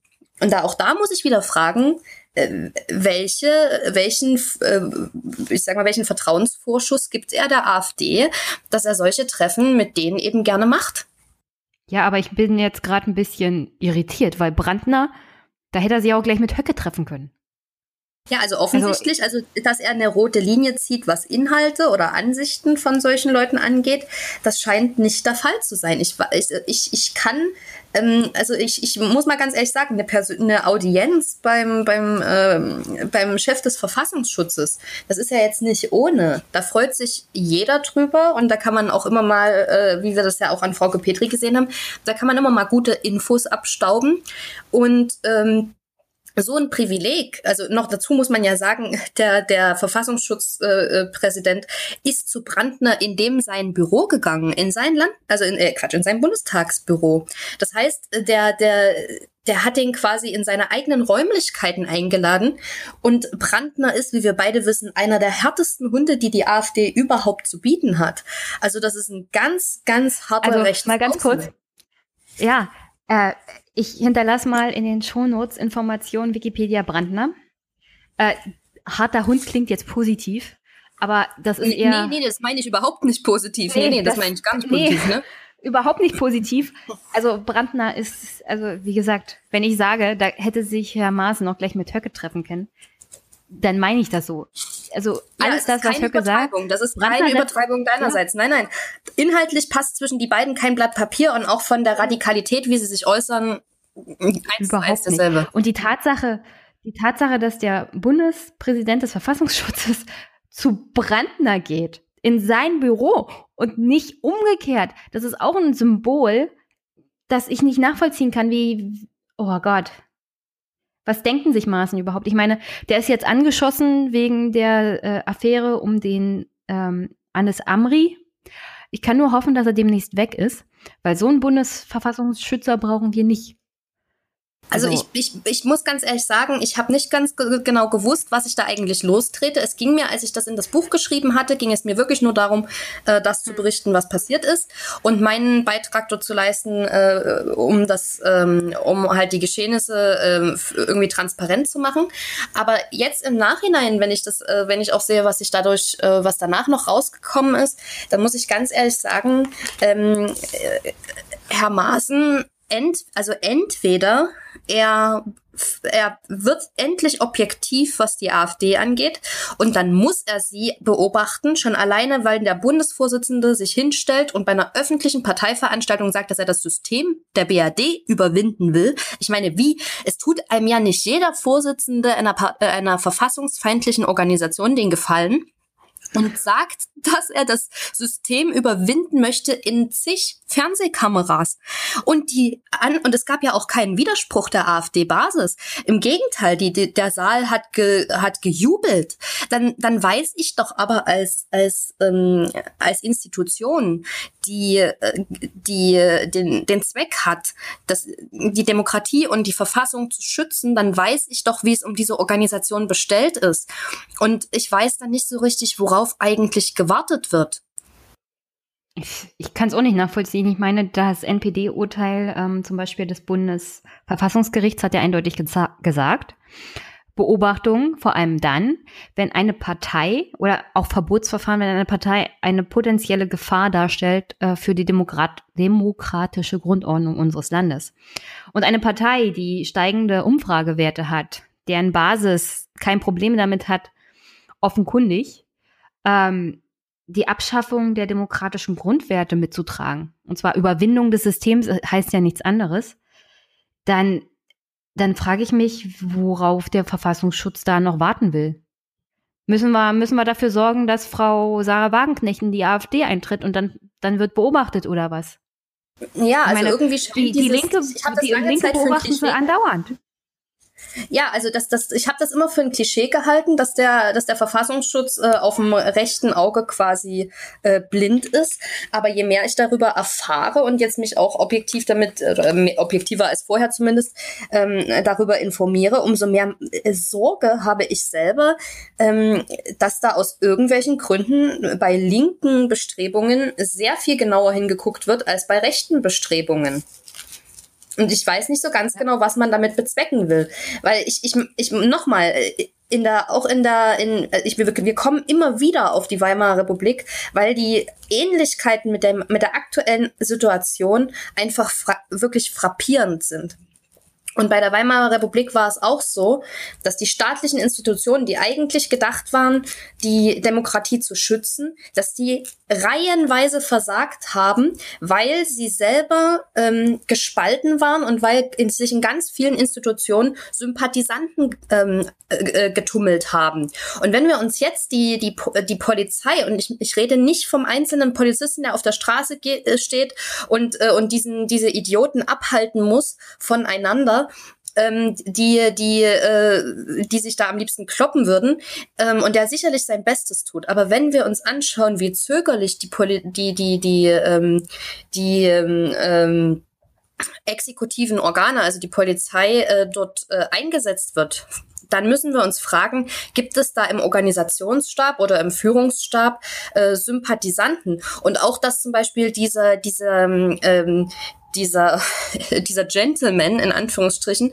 der dort das Frontal 21 Team mit diesem, mit diesem Deutschlandhütchen angegriffen hat, äh, die Tatsache, dass das ein LKA-Mitarbeiter gewesen ist, das, das lässt doch ganz tief blicken. Das ist doch in höchstem Maße peinlich und nicht nur peinlich, sondern auch besorgniserregend. Ich meine, was für ein Bild bekommen denn die Menschen von ihrer Polizei? Das ist doch, das ist doch gruselig. Ja, vor allem, Herr Kretschmer war ja dann auch in Chemnitz. Es gab ja da so einen Diskussionsabend. Hm. Und äh, eine Aussage war dann von ihm sozusagen in die Runde die Frage, können wir uns darauf einigen, dass der Hitlergruß nicht okay ist? So. Da habe ich bei so einen Sachen das Gefühl, also wollen wir das jetzt äh, aushandeln, wie tief jetzt der, das Stöckchen hängt, unter dem wir noch durchschlüpfen können? Oder verhandeln wir hier gerade demokratische Grundwerte und normale zivilisatorische Entwicklung der letzten 80 Jahre? Oder was will er mir damit sagen? Also ich bin auch aus Ostdeutschland, ich komme aus Brandenburg, wir haben ja auch Probleme mit Rechten, aber ich, ich verstehe nicht, wie kann ein Ministerpräsident nach Chemnitz gehen bei den Vorkommnissen und sowas sagen so nach dem Motto, also wie weit darf ich jetzt äh, gegen die Protestierenden von rechts hier reden, damit ich nächstes Jahr nicht abgewählt werde? So kommt mir das vor. Und das ist doch ein extremes Problem. Jedes Mal, wenn er sowas sagt, verliert er potenziell Stimmen. Und die Leute gehen entweder zur AfD oder werden nicht Wähler. Was er machen muss, ist ganz klar zeigen, wo er steht. Ja. Wieso macht das keiner? Also, weißt du, was ich in Sachsen glaube? Ich, ähm, ich glaube, wir, wir unterschätzen, also ich muss selber sagen, ähm, ich muss es das jetzt auch mal äh, zugeben, es steht aber auch im Buch drin. Ähm, hm. Ich war ja selber bei Pegida. Und zwar zu dem Zeitpunkt, als Pegida am stärksten war. Und das war, ich weiß nicht, ob du jemals da dabei warst. Ähm, wir waren da um ich die. Ich bin bei keiner Demo gewesen. Generell ja. nicht. Gehe nicht zu Demos. Und äh, zu Pegida schon gar nicht. Ja, also ich muss sagen, ich war da, damals dort und das war, ähm, das waren, dann waren so an die 30.000 Leute da. Und du kannst dir nicht vorstellen, was das für ein Bild ist. Und wenn du dabei stehst, ich, gut, jetzt war ich auf der, jetzt war ich in der Pegida-Demonstration. Ich will nicht wissen, wie das von außen ausgesehen hat, wie, was das für einen Eindruck auf die Polizisten hinterlassen hat und auch auf die Regierenden. Weil ich habe damals, ich erinnere mich noch, wir sind am äh, unten an der Elbe lang spaziert und ähm, auf der gegenüberliegenden Seite, man hätte nur über die Brücke gehen müssen und dann wäre man im Regierungsviertel gewesen. Und ich erinnere mich noch, wie ich damals zu meinem, äh, zu, zu, zu, zu jemandem, der neben mir langgelaufen ist, gesagt habe, ey, wenn wir jetzt, wenn wir jetzt rübergehen würden und das Regierungsviertel stürmen wollten, wer sollte uns denn aufhalten? Das hätte nicht mal, du hättest nicht mal die Bundeswehr, und die darf ja im Inneren gar nicht eingesetzt werden, nicht mal die Bundeswehr hätte uns aufhalten können. Wenn 30.000 Leute sich ein Ziel setzen, dann und, und dahin laufen und, äh, und äh, das, das Viertel stürmen wollen, die hältst du nicht auf. Das war, also wenn du das auch im Vergleich gesehen hast, wie wenig, Pol und da war aus allen Bundesländern sind die Leute, sind Polizisten nach äh, zur, zur Pegida-Demonstration gerufen worden. Also bis NRW und Baden-Württemberg hatten wir ja äh, Ausleihpolizisten da.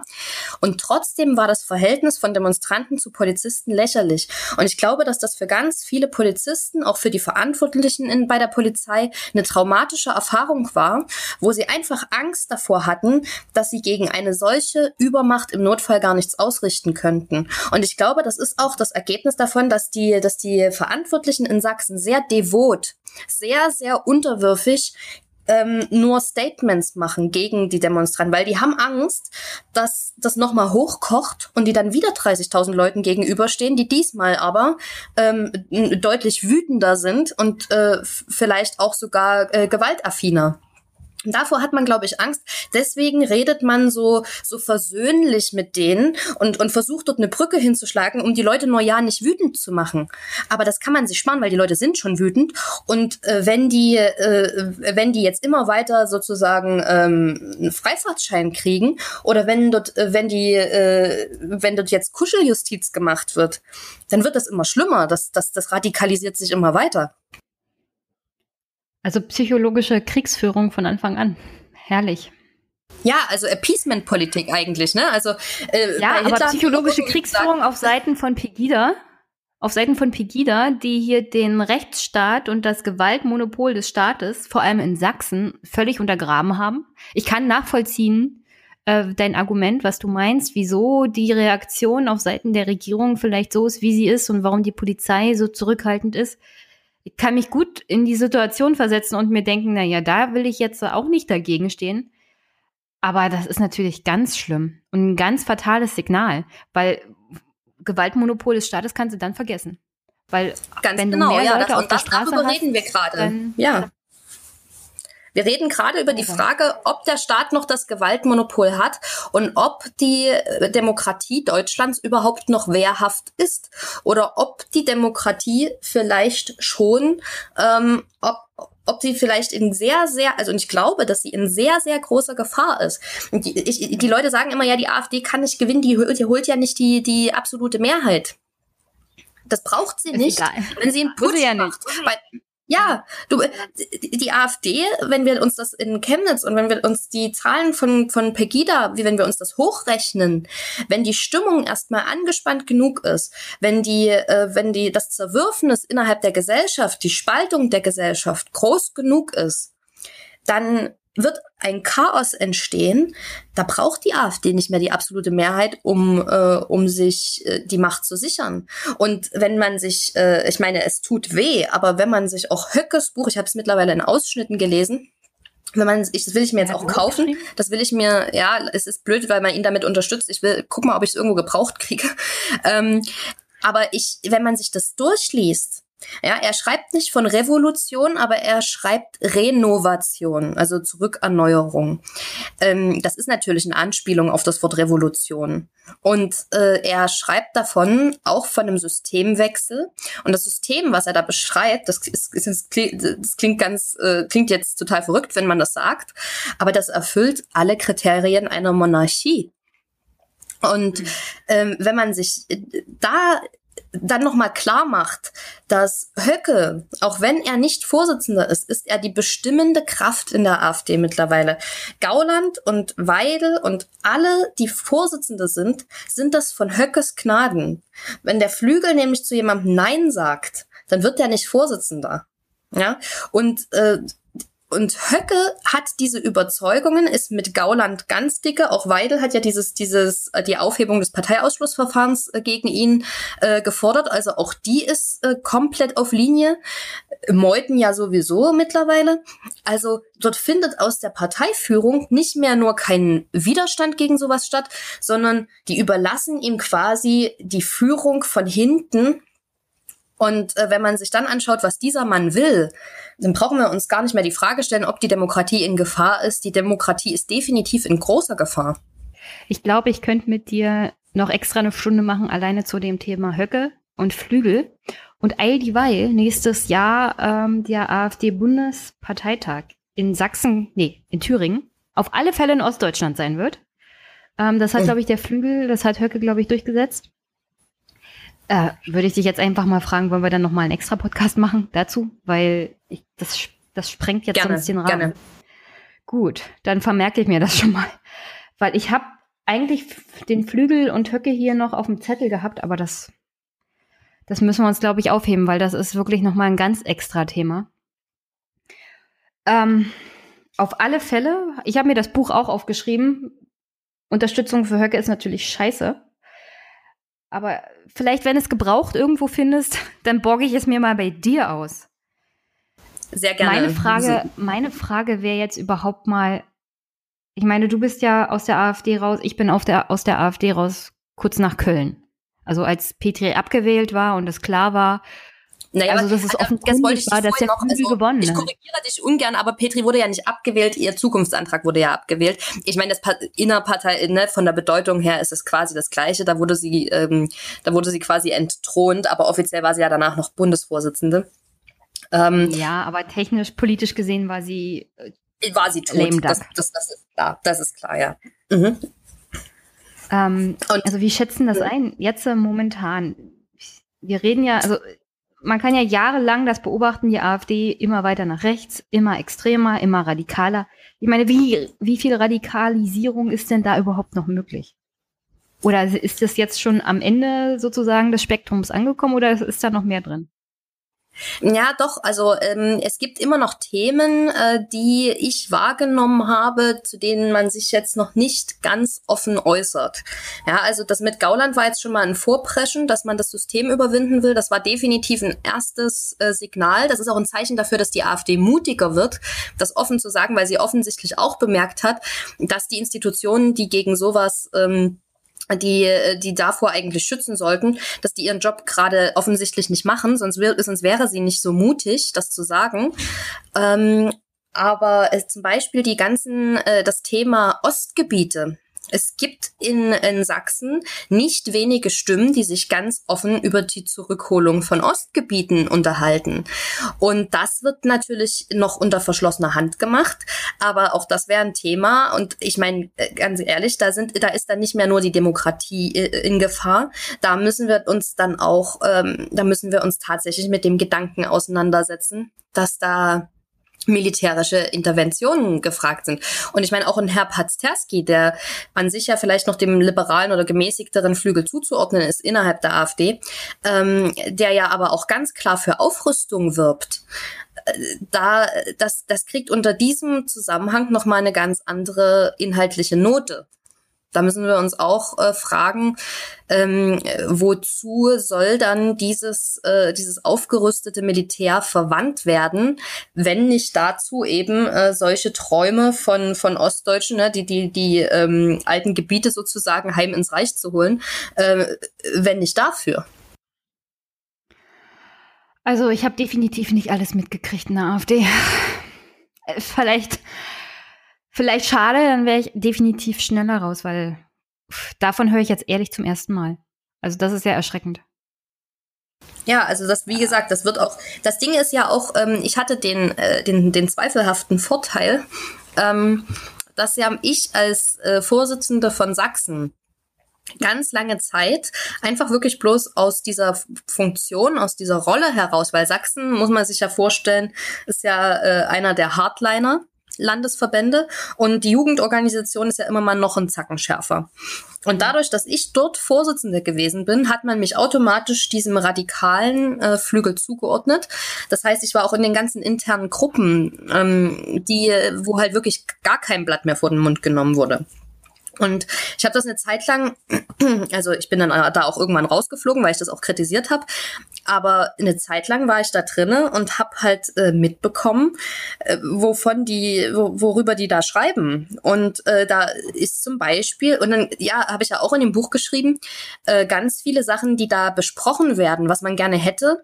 Da weiß man natürlich selber, das kann man offiziell nicht äußern. Das kann man, das kann man nicht öffentlich fordern oder ins Parteiprogramm schreiben. Und da hab, da gibt es ja immer diese, diese Redewendung, die ich dann gehört habe, ähm, das lässt die geschichtliche Stunde noch nicht zu. Ja, also es gibt Dinge, die schreibt man nicht ins Wahlprogramm, die tut man, wenn die Möglichkeit dazu besteht, es zu tun. Ha, nach der Machtergreifung zum Beispiel. Zum, ja, das klang, für mich klang es sehr danach, dass man sagt, okay, wir gucken, äh, wir, wir warten, bis wir diese Möglichkeiten haben und dann, äh, wenn wir die, wenn wir, wenn uns niemand mehr im Weg steht, dann tun wir das. Und ähm, das ist auch der Grund, warum ich immer sage, dieses Parteiprogramm, was ja auf einem äh, Parteitag beschlossen wurde, wo die Gemäßigten ja die, die Mehrheit gestellt haben auf diesem Parteitag. Das würde heute so niemals wieder beschlossen werden bei der Basis, aber sie stellen es auch nicht nochmal zur Abstimmung, weil das immer noch so so eine Art ähm, ja, Schutzschild nach außen ist, wo man sagen kann, ja, zeig mir das doch mal im AfD-Parteiprogramm. das, was du dort, äh, was du vermutest, was die AfD alles will. Und das ist natürlich, äh, das ist eine perfide Strategie, weil natürlich steht das nicht im AfD-Parteiprogramm, weil die AfD dann äh, beobachtet werden müsste. Das weiß sie natürlich auch selber und deswegen äh, kommen da natürlich nur verfassungskonforme Sachen rein. Aber wenn man sich die Stimmung an der Basis anguckt, gerade in Ostdeutschland, dann ist da mittlerweile wirklich jede Hemmung und jede, jede inhaltliche Schranke nach rechts außen gefallen. Und man kann, äh, man kann da nicht mehr nur nach dem Parteiprogramm gehen, weil das für die Leute gar nicht mehr steht. Naja, und das Progr äh, Parteiprogramm jetzt schon ist nicht besonders, naja, demokratisch und nicht besonders. Ähm, also es gibt da ein Beispiel. Ähm, das Partei äh, Parteiprogramm wurde ja damals diskutiert, als ich noch Mitglied war. Und ein Thema zum Beispiel war Umweltpolitik. Äh, kannst du dir nicht vorstellen, wie die Diskussion war nach dem Motto, also wir können da nicht reinschreiben, dass Klimawandel menschengemacht ist. Ja. Das ist ja so und mhm. so eine Lüge. Wir leben ja, ja in einer Eiszeit. Äh, also selbst zu den schlimmsten Zeiten war ich nicht so verquert zu glauben, dass Klimawandel nicht irgendwie doch irgendwas mit den Menschen zu tun hat, weil acht Milliarden Leute, die permanent Kohle und Gas und Öl verbrennen, das hat Auswirkungen auf den Planeten, Leute. Ähm, aber, also da stehen auch jetzt schon Sachen drin, die gehen auf keine Kuhhaut. Und wenn, wenn man sich aber zum Beispiel auch mit dem Flügel beschäftigt, wie gesagt, extra, extra Thema eigentlich, aber die haben Ansichten, das würden sie natürlich so niemals in der Kamera sagen, niemals in ein Mikrofon und auch niemals vor Zeugen. Aber das, das wird dann ganz gruselig, ganz unheimlich und wenn sie könnten, würden sie am liebsten eher gestern als morgen einen Teil von Polen, glaube ich, tatsächlich wieder annektieren. Ja, und äh, das ist auch dieses, dieser Punkt, wo viele also ich habe ja ungefähr 2015 rum, ähm, als äh, Petri dann gewählt war und als ähm, der, der, der Flügel äh, dann, oder die Flügelleute, als die dann sofort angefangen haben, danach äh, Petri äh, anzuschießen und äh, sie zu attackieren, da habe ich ja zum ersten Mal gemerkt, okay, hier geht es gar nicht darum, Bernd Lucke loszuwerden, wofür ich nach seinem Verhalten äh, kurz, äh, kurz davor, auch mit der Gründung dieser neuen Plattform da, da hätte ich noch Verständnis für gehabt.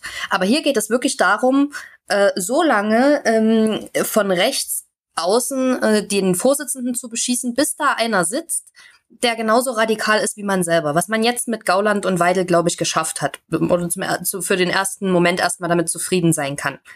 Und ähm, da hab ich, bin ich ja schon so ein Stück weit aufgewacht und bin ja dann in die Opposition zum Flügel gegangen. Und äh, dann ähm, muss man auch äh, konstatieren, dass diese, diese, diese Bereitschaft, sich öffentlich zu äußern, ähm, diese Hemmung hat immer mehr abgenommen. Was wir jetzt an Statements in letzter Zeit gehört haben, das deutet für mich sehr darauf hin, dass diese, dass die AfD oder dass der Flügel mutiger wird und ähm, dass er äh, ja, dass, dass er offensichtlich gar nichts zu befürchten hat. Und das ist das Erschreckende für mich. Und ähm, ich wollte noch was sagen. Gib mir mal eine kleine Sekunde. Ich wollte nur mal, ich wollte, glaube ich, gerade noch was anderes sagen. Mhm.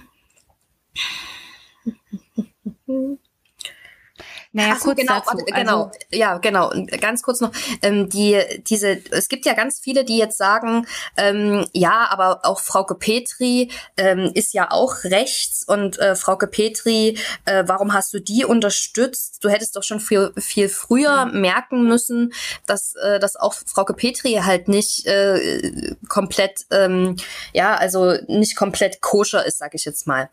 Ähm, und da muss, also da muss ich aus meiner inneren oder da muss ich aus der inneren Ansicht sagen, also wenn euch Frauke Petri schon zu rechts ist, dann wollt ihr, ne, dann, dann, ihr, ihr, wir wissen ja aus den, oder ich wusste ja aus den internen Gruppen, wie die Flügelleute geredet haben und was da für Leute an die Macht gekommen wären, wenn Frauke Petri es nicht geschafft hätte, ihren äh, Vorsitzenden, ihren, ihren Vorsitz zu halten.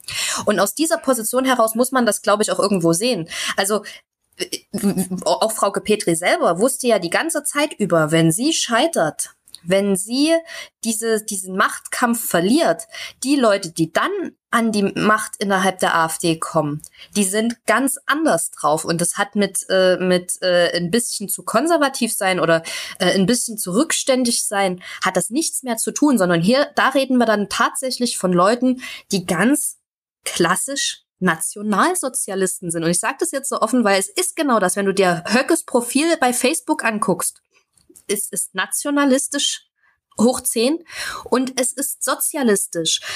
Und ne, und es ist noch dazu, ich meine, er verkneift sich diesem äh, diese Zusammenhänge zum Nationalsozialismus noch sehr. Aber wir wissen von ihm, dass er auf einer äh, Demonstration mitgekrölt hat, äh, die, die, also auf einer Neonazi-Demonstration in Dresden äh, vor der AfD-Zeit. Ähm, wir wissen, dass er ganz viele Kontakte zur, ähm, zur Neonazi-Szene hat. Und wir wissen, dass sein bester Freund äh, quasi Teil der neuen Rechten und eigentlich auch Neonazi ist. Also ne, das, das, nur weil die ein bisschen intellektueller klingen, als dass man das jetzt von irgendeinem äh, Springerstiefel tragenden Glatzkopf aus, äh, aus dem Erzgebirge gewohnt ist muss sich ja die Überzeugung nicht unterscheiden. Und wenn wir uns dieses Weltbild angucken, dann ist es ganz klar, ähm, ja, monoethnisch, also es ist ne, diese Reinheit des Blutes, das wird heute unter unter äh, äh, Kultur ähm, definiert. Also man sagt nicht mehr Rasse, man sagt Kultur. Äh, weil man natürlich Rasse nicht mehr sagen darf. Und äh, gemeint ist aber genau das Gleiche. Die, äh, die deutsche Kultur ist der arabischen überlegen und deshalb darf sie sich nicht vermischen, denn das würde zu einem Qualitätsabfall unserer Kultur führen. Das ist eigentlich ist es ein zutiefst rassistischer Gedanke und der ist aber Mehrheitsmeinung im Flügel. Also der Flügel. Wie gesagt, eigentlich ach, dazu müssen wir wirklich eine extra Folge machen. Was ich dazu sagen will, ist die Tatsache, dass ich zum Beispiel auf Leute vom Flügel getroffen bin, hat mich ganz schnell auf den Boden der Realität zurückgeholt und dazu geführt, dass ich da raus musste. Weil wenn du mit denen gesprochen hast, äh, ich würde sagen, das hatte was von Führerkult. Also das ist nicht untertrieben. Die, die verehren Bernd Höcke wie den großen Erlöser, wie, also wie gesagt, da sind wir bei dem Sektenhaften, es ist, es ist aber wie bei der, fast schon wie bei der NSDAP. Sie verehren ihn wie ein Führer, wie ein Heilsbringer, wie ein Erlöser. Also, was du gegen, wenn du Bernd Höcke kritisierst, dann bist du so und so verdächtig. Dann bist du wahrscheinlich vom Verfassungsschutz geschickt ähm, und willst den Sieg der AfD und von Bernd vermeiden oder verhindern oder irgendwie. Also das ist eine ganz verquere Welt. Und also ich bin ganz froh, dass ich auf die getroffen bin, wenn ich mich mit denen unterhalten habe oder nach den Unterhaltungen mit diesen Leuten war für mich ganz, ganz klar, also die dürfen hier niemals was zu sagen haben. Und deswegen, pff. aber ich gebe dir hundertprozentig recht. Also ich bin, also ich war auch sehr kritisch, vor allem das, was äh, unter Frau Petri dann auch gekommen ist, weil sie hat ja diesen Leuten auch nicht wirklich Einhalt geboten. Aber das, alles das, was jetzt danach kommt und alles, was mit dem Flügel tatsächlich zu tun hat, ist also noch viel schlimmer. Man kann es man kann's wirklich nicht beschreiben, weil ja die Leute, die AfD schon unter Frauke Petri und schon unter, unter Lucke kritisiert haben, dass sie zu Recht sind. Und jetzt im Nachhinein stimmt das ja auch, weil die, diese Tendenzen waren ja alle angelegt. Aber also was jetzt kommt, was in Sachsen passiert, was demnächst auch in Brandenburg und Sachsen, Anhalt und Thüringen passieren wird mit dem Erstarken der AfD, da werden ganz andere Leute hochkommen mit ganz anderen Weltbildern und die auch ganz anders handeln würden. Also ja, genau. Und das ist ja, ich meine, ich, wahrscheinlich hast ich du sogar. Ich kann es auch schwer beschreiben. Ich kann es wirklich schwer beschreiben, wie diese Leute denken, weil ich kann mich da auch schwer hineinversetzen. Verstehe ich absolut, aber äh, ich, ich glaube, du hast im, im, äh, in der, im, im Ergebnis sogar die richtige, also du hast wirklich die richtigere Entscheidung getroffen von uns beiden, weil ich hatte ja den Kontakt mit diesen Leuten. Und bei dir hat es dazu geführt, ähm, dass du dann, ähm, dass du ausgetreten bist.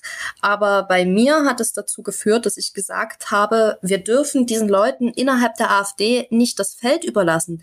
Ich habe mir gedacht, wenn wir jetzt alle austreten, wir relativ gemäßigten, ja, also ich bin weit, ich war ganz weit davon entfernt, jetzt äh, so objektiv und, und äh, relativ äh, neutral, wie ich mich heute empfinde, ähm, gewesen zu sein. Aber ich war doch immer noch um Längen, also wirklich um, um, um Lichtjahre liberaler als der Flügel. Und da habe ich einfach gesagt, wenn diese Leute ähm, die AfD übernehmen und dann die AfD immer mehr Prozente holt, dann ist das eine Gefahr, die ich nicht verantworten kann. Und wir müssen hier drin bleiben und wir müssen gegen diese Leute kämpfen innerparteilich, damit sie auf keinen Fall diese Mehrheit erlangen können. Und auch wenn du sagst, ja, Frau Petri hat den Leuten nicht Einhalt geboten, ich gebe dir komplett recht, aber es ist eben auch der Kampf auf der Rasierklinge, weil genau das, was du halt, was wir vorhin beschrieben hatten mit der innerparteilichen Meinungsfreiheit, sobald du die Leute angreifst, bist du ein Gegner. Und dieses Problem hatte Frauke Petri die ganze Zeit, dass sie keine Mittel gefunden hat, irgendwie diese Kritik anzubringen, ohne sich selber quasi auf die Abschlussliste zu stecken. Und das war diese, das war dieser Tiger, den sie da versucht hat zu reiten, ähm, der, was am Ende nicht funktionieren kann. Weil die AfD lässt keine, ähm, lässt keine Maßregelungen oder keine, kein Grenzen setzen zu. Die AfD-Basis ist wie ein bockiges Kind, was alles bekommen möchte, was es will und was ganz äh, radikal auf jede Form von, ähm, von Leitung oder Führung reagiert und äh, die sofort anfangen, äh, da aggressiv gegen denjenigen zu kämpfen, der da irgendwelche Regeln aufstellen möchte. Und das hat Frau Petri halt sehr schnell bemerkt und dann hat sie versucht, ein Mittel zu finden, einen Weg zu finden, trotzdem ähm, die Leute halt irgendwie äh, zu, zu, ähm, zu führen. Aber es ist schiefgegangen und es wird auch jedem anderen so gehen, der auch nur einen Mucks macht als hm. Führungsperson. Ja, das sieht man ja daran, dass zum Beispiel Weidel und Gauland und Meuthen immer bei diesen, ähm, bei diesen Treffen dabei waren. Die Kiffhäuser. Die sind ja, da immer hingegangen. Das ist sozusagen die Unterwerfung unter den Flügel, weil ohne den Flügel geht halt auch in der Partei nichts. Und der Flügel sozusagen lädt zum Beispiel vor und begutachtet, wem sie erlauben, Vorsitzender zu werden. Und also es gibt ja, es gibt ja immer diese Behauptung, also der, der Osten, der hat tatsächlich, wenn man sich das anguckt, strukturell bei der AfD wenig Mitglieder im Vergleich zum Westen. Aber der Flügel ist besonders extrem im Osten und ist aber sehr gut vernetzt. Überall, in allen Landesverbänden, auch im Westen. Das heißt, selbst im Westen geht nichts ohne die Ostvorsitzenden. Und äh, das wird, glaube ich, bei den westdeutschen AfD-Mitgliedern ein bisschen unterschätzt. Ich denke mal, die werden da nächstes Jahr auch ein ganz böses Erwachen erleben, wenn hier in Ostdeutschland der Parteitag ist. Also der Flügel und diese ganzen Verschwurbelten, die werden hier was, was soll ich dazu sagen? Also das wird noch ganz schlimm werden. Wenn nächstes Jahr im Ostdeutschland dieser Parteitag ist, werden wir dann noch ganz andere Sachen hören. Dann wird diese Rede von Gauland noch moderat dagegen aussehen, denke ich mal. Kann ich mir gut vorstellen. Ja, das wird dagegen aussehen wie die, wie die Eröffnungsrede zu einem Kindergeburtstag. Aber ja. die, ähm, die, ich weiß nicht, ob das Mitgliederparteitag sein wird oder ein Delegiertenparteitag. Ich glaube, Mitgliederparteitage machen, äh, ähm, machen sie ja nee, nicht mehr. Ne? Delegiertenparteitag, aber trotzdem. Ich glaube ja, trotzdem, also, dass das anders ablaufen wird, als sie sich das vorstellen. Ja, das glaube ich auch. Und äh, das ähm, ist dann auch wahrscheinlich ein ganz schöner Hinweis auf den, auf den Zustand der AfD. Aber das ist ja alles auch abzusehen gewesen. Und ich glaube, mhm. weil du gesagt hast, ja, wie kann die, wie, wohin kann die Radikalisierung überhaupt noch gehen? Da muss man, ähm, da muss man sich klar machen, diese liberalen, ähm, ich sag jetzt mal, äh, ja, es sind ja wirklich nur Feigenblätter. Die haben ja keine reale politische Macht in der AfD. Die sind ja nicht ein eigenes Interessenlager, was organisiert und vernetzt auftritt, sondern es sind vereinzelte Leute, die sich, die noch den Mut haben, äh, sich da irgendwie gegenzustellen und irgendwie andere Ansichten zu, zu, ähm, zu äußern. Ähm, diese Leute werden weniger werden das heißt, auch für die Leute, die jetzt noch in der AfD sind, die teilweise äh, auch selber sehr radikal sind, da wird das letzte bisschen ähm, äh, Korrektiv, sag ich mal, wird noch wegfallen. Und dann ist die AfD im freien Selbstradikalisierungsfall. Äh, Weil wer, wenn du die ganze Zeit, wir haben das ja vorhin schon gesagt, wenn du die ganze Zeit keinen Widerspruch hast, niemand mehr da ist, der dir sagen kann in deinem Umfeld, äh, denk darüber nochmal nach, bist du dir ganz sicher mit dem, was du hier sagst, das kannst du doch so nicht bringen, das kannst du doch so nicht sagen. Wenn das weg ist, dann sind nur noch die Agitierer da, die Rechten, und die beheizen sich gegenseitig. Die radikalisieren sich auch gegenseitig. Ähm, die, die Hemmung, irgendwas zu sagen, fällt ja permanent bei dem, was schon die Vorsitzenden oder die Funktionäre sagen. Damit ermutigst du natürlich auch die Basis, ne, jetzt ist die letzte Schranke gefallen, jetzt können wir wirklich alles von uns geben. Und es ist ja, das Schlimme ist ja gar nicht die Aussagen, die wir tagtäglich von oder fast tagtäglich von irgendwelchen AfD-Leuten zu hören kriegen. Die sind ja nicht mal das Schlimmste. Das Schlimmste ist ja, dass immer, bei gerade wenn es bei Veranstaltungen passiert ist, dass du danach immer das Bild in den Saal hast und die Leute stehen auf, johlen, klatschen, mhm. rasten komplett aus, sind voller Zustimmung. Das ist ja das eigentlich Gruselige, ne? Es ist mein Poggenburg Kümmeltürken und Kameltreiber. Echt jetzt? Und da, da ist keiner da, der, der, der aufsteht und, und Buhrufe macht oder zumindest irgendwie den Saal verlässt. Nein, die Leute wollen das hören. Und alleine schon, dass das die Aussagen sind, die man bringen muss, um innerhalb der AfD überhaupt gewählt zu werden, das sagt uns doch eindeutig, wie die Basis der AfD beschaffen ist.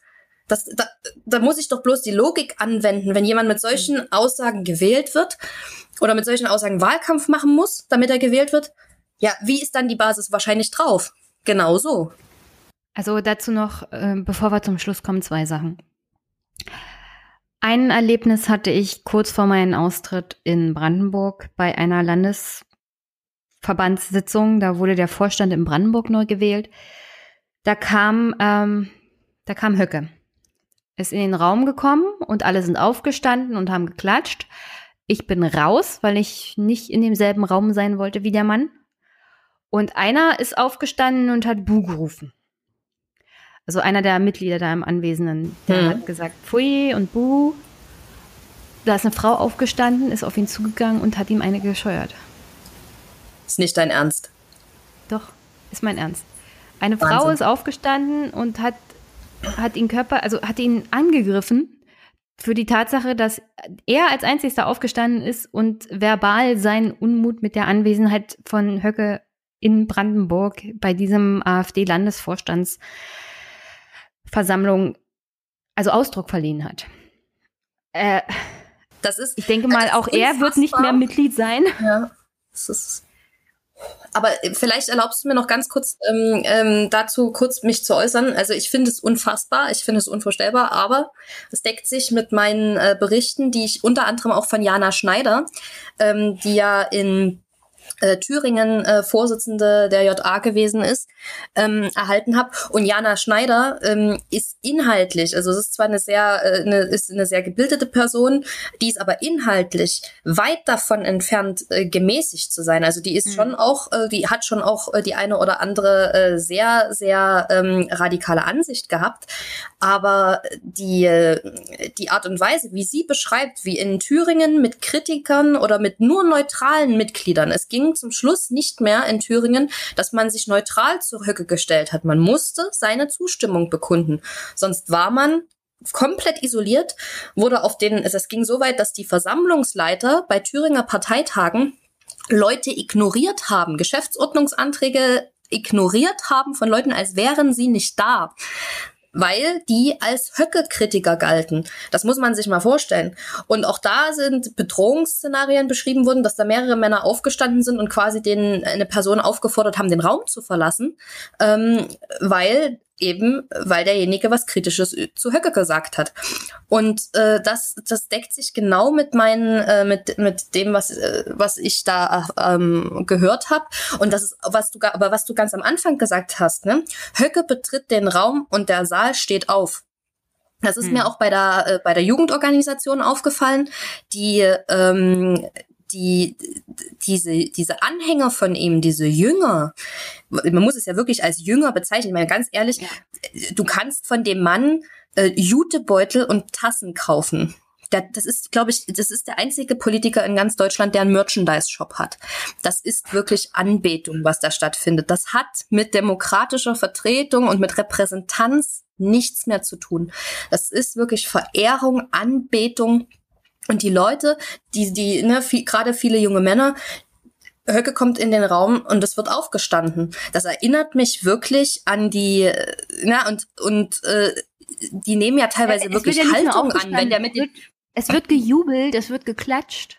Also es ist, es ist wirklich gruselig. Davon hätte ich gerne ja, ich meine, ein Video, um das gut, mal das online bei, zu stellen. Das wird bei Merkel auch gemacht, aber das, das wird bei Merkel auch gemacht, aber, aber diese Art und Weise, wenn man sich auch anguckt, wenn der, äh, ich habe das mal ähm, erlebt ja, am Rande eines Keiner, keiner ruft bei Merkel, Merkel, Merkel, sondern die rufen dann alle. Also ich habe nicht gesehen, dass bei einer CDU-Veranstaltung alle aufstehen und sagen Merkel, Merkel. Wenn Höcke den Raum betritt, dann rufen alle Höcke, Höcke. Oder äh, wir sind das Volk. Äh, es gibt dann Sprechchöre. Und das habe ich noch so, noch nirgendwo gesehen. Okay, da gebe ich dir recht, aber dieses Aufstehen und Haltung annehmen, ja, also es ist wirklich ja teilweise so, wenn, ähm, wenn, das hat schon wirklich, das hat Züge, ähm, die, die ich wirklich militant und gruselig finde, ja. ähm, weil, ich weiß nicht, ich habe das mal bei einem, bei einem Parteitag am Rande gesehen, wenn der sich äh, jemanden, wenn er mit jemandem sprechen möchte, irgendwie aus der Jugend, äh, gerade auch diese ganze Riege junger Männer, das ist mir immer wieder aufgefallen, das ist so eine richtige, der hat wie eine Leibstandarte in der JA, mhm. ähm, die, die, winkt der von irgendwo aus dem, aus, dem, aus dem Publikum oder er schickt jemanden, weil er mit jemandem reden möchte, der lässt alles stehen und liegen, der rennt zu dem hin und nimmt quasi wirklich Haltung an und, und nimmt da quasi seine Befehle entgegen. Ja. Das, das hat wirklich mit, das hat mit, äh, mit äh, Demokratie und mit, ähm, mit irgendwie, mit Interessenvertretung nichts mehr zu tun. Der, der Mann übernimmt da irgendwie eine Vaterfigur für die Jungs offensichtlich. Also das ist, das ist wirklich gruselig, was da für ein, ähm, für ein autoritäres, für ein hierarchisches ähm, Gehabe gepflegt wird. Ja, das. Also, dann wollte ich aber auch noch eine zweite Begebenheit. Also wirklich zu Höcke, mhm. dem Flügel und allem drumherum machen wir eine Extra-Folge. Das müssen wir sogar. Äh, auch um, um mal über das Thema Erfurter Resolution, das hängt ja alles zusammen. Aber ich hatte noch eine zweite Begebenheit und zwar war ich jetzt vor einer Woche bei der Bundespressekonferenz, da war Tag der offenen Tür und äh, ein AfDler war da. Im Internet beschrieben als äh, moderat, gemäßigt und der sitzt in, ähm, im Petitionsausschuss. Es ist Herr Johannes Huber. Und das ist auch ziemlich interessant. Du hast ja beschrieben, wie man praktisch bestimmte Sachen in der AfD nicht darf, sonst kriegt man keinen Posten. Herr Huber ist Bundestagsabgeordneter. Er hat eine Büroleiterin, Frau Liz Deborah, die moderiert zum Beispiel die Woche bei Kompakt, also dem, dem Ding von Jürgen Elsässer da. Und hm. sein Mitarbeiter Tobias Teich, der hat sich, der tummelt sich und hat sich auch fotografieren lassen mit Vertretern der identitären Bewegung. Also das finde ich auch ziemlich interessant und darüber schreibst du in deinem Buch und darüber wird auch in der Presse öfters mal berichtet. Heißt, selbst wenn jemand sagt oder sich identifiziert als moderat in der AfD, kommt er nicht daran vorbei, Mitarbeiter zu haben, die im Großen und Ganzen vom Flügel sind und von den extremeren, also, also noch extremeren äh, Bereichen in der AfD. Weil du kriegst deinen Posten nur unter der Voraussetzung, dass du bestimmte Leute förderst oder anstellst. Und das, das hat System.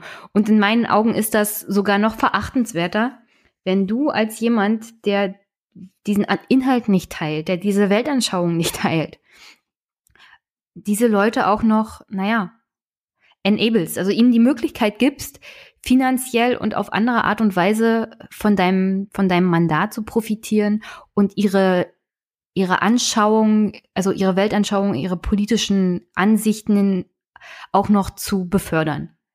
Und also dafür habe ich absolut kein Verständnis. Entweder hast du einen, also ich gebe dir auch da komplett recht. Ich weiß auch genau, was du sagen willst.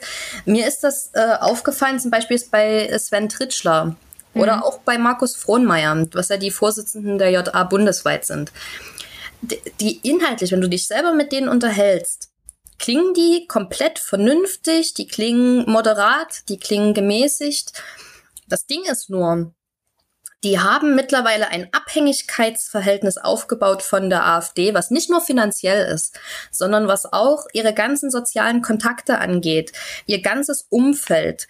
Die sind auch ein Stück weit natürlich vom Namen her verbrannt. Die sind äh, für die für die Gesellschaft außerhalb der AfD sind das ähm, ja sind das wirklich äh, Feinde ähm, haben sie sich auch ein Stück weit selber zuzuschreiben durch ihre Aussagen und ihre Überzeugungen.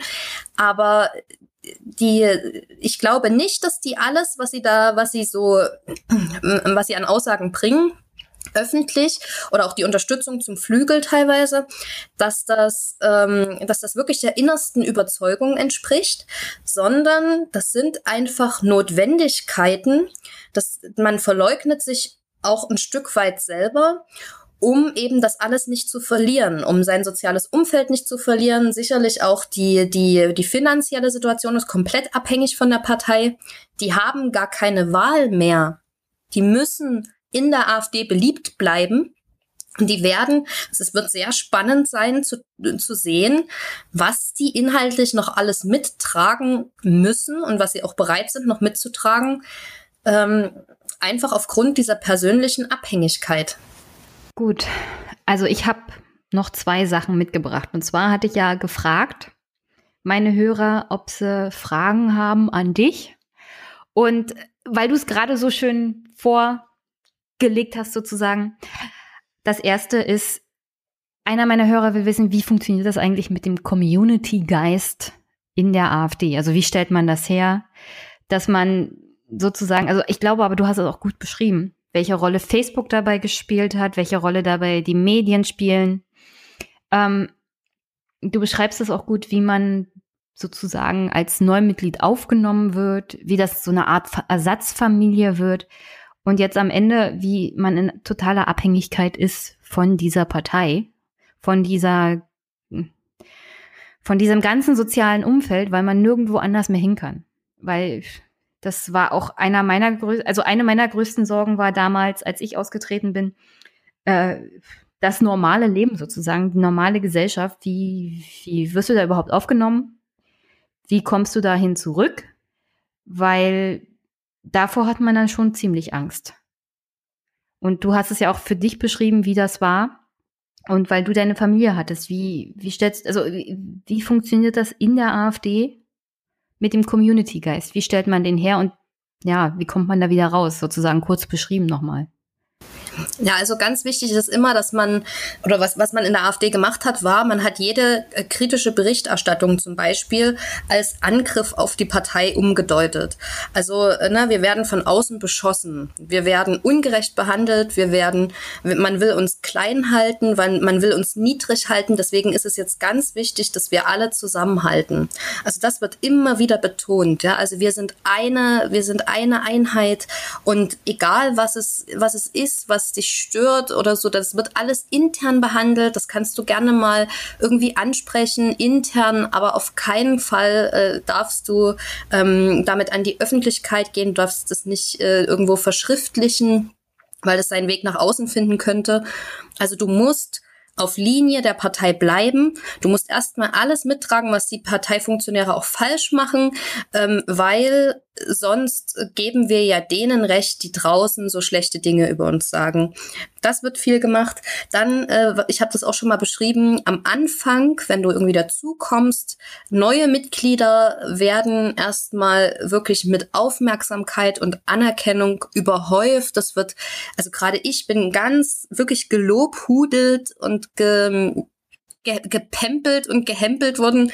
Ja, so nach dem Motto, ach to toll, eine junge Frau, die sich äh, politisch interessiert und die dann auch noch, äh, die sich für ihr Land einsetzt. Mensch, das ist ja toll und das hat man ja heute so selten und da, da kannst du wirklich stolz auf dich sein, dass du das machst und Mensch, toll, dass wir dich haben und also du wirst wirklich mit Liebe und also ne, in Anführungsstrichen jetzt Liebe überschüttet und es tut natürlich auch am Anfang erstmal gut. Ne? Ich muss dazu auch selber sagen, ich zum Beispiel vorher, ähm, oder ich, ich, ich sage jetzt einfach mal was, was ziemlich Persönliches.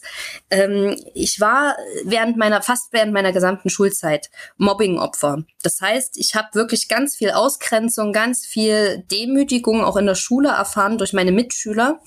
Und für mich war das in der AfD, das war wie der reine Wellnessurlaub für die Seele, weil man so viel positive, positive Aussagen bekommen hat, so viel positiven Input.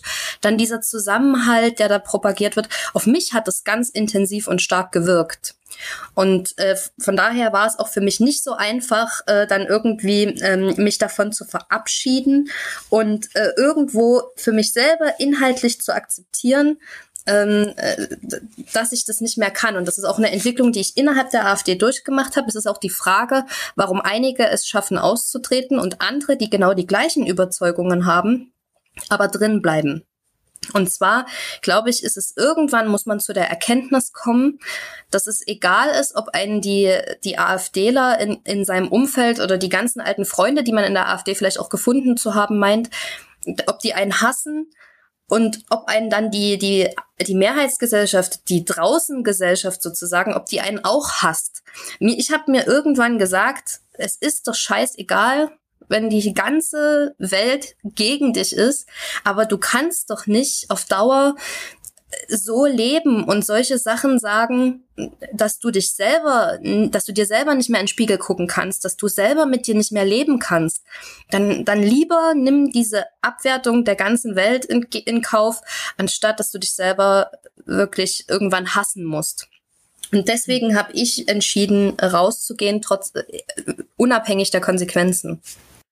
Okay. Und dann noch von einem anderen Hörer. Wo verortest du dich politisch nach dem Austritt aus der AfD? Und welche Partei würdest du zur Wahl empfehlen?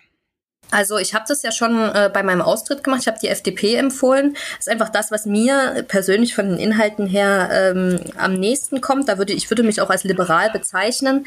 Ich war auch, äh, es klingt jetzt vielleicht witzig, aber ich war auch in meiner AfD-Zeit ähm, immer überwiegend liberal.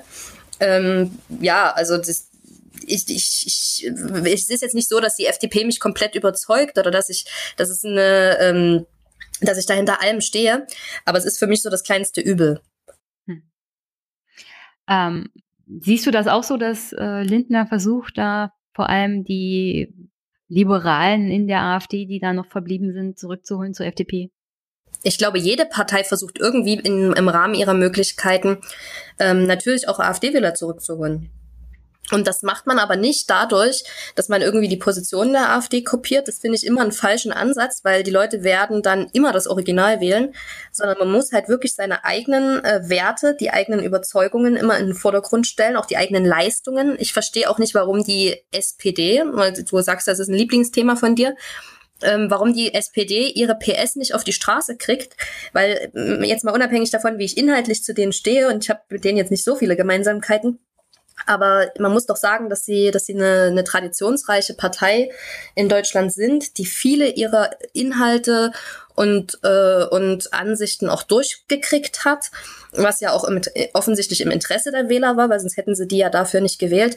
Aber offensichtlich kann sie das überhaupt nicht in Wählermacht über, übertragen, während die AfD, die noch absolut nichts geleistet hat für Deutschland und von der man das auch nicht erwarten braucht, dass sie irgendwas für Deutschland leistet, was positiv zu sehen wäre, ähm, die kriegt einen Haufen Vorschusslorbeeren und wird immer, immer beliebter. Naja, äh, SPD ist hauptsächlich deswegen auch öfters hier Thema in meinem Podcast, weil es ist ja nachvollziehbar, dass vor allem auch SPD wieder zur AfD rennen. Also die Zahlen sind ja da ziemlich eindeutig. Und da muss man sich ja schon fragen, was ist mit der SPD passiert? Oder was macht die falsch? Oder wie, wie kann das denn sein? Dann theoretisch müsste sie ja in der Lage sein, die Leute zurückzuholen, wenn sie sich ein bisschen zusammenreißen würde.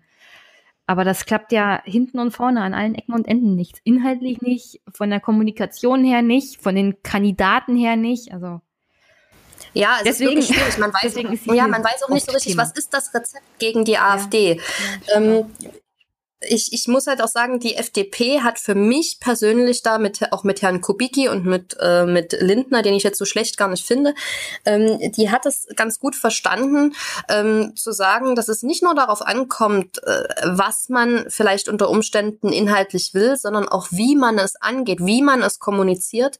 Und das ist eben auch eine demokratische ähm, oder und eine, eine rechtsstaatliche Art und Weise gibt, ähm, zum Beispiel auch äh, die Kritik an der aktuellen Einwanderungssituation vorzunehmen, ohne aber Menschen abzuwerten oder ganze Kulturen abzuwerten oder ähm, einfach auch rassistisch zu argumentieren, ähm, sondern dass es durchaus einen Weg gibt, das rational und und äh, ja irgendwie eloquent noch zu formulieren.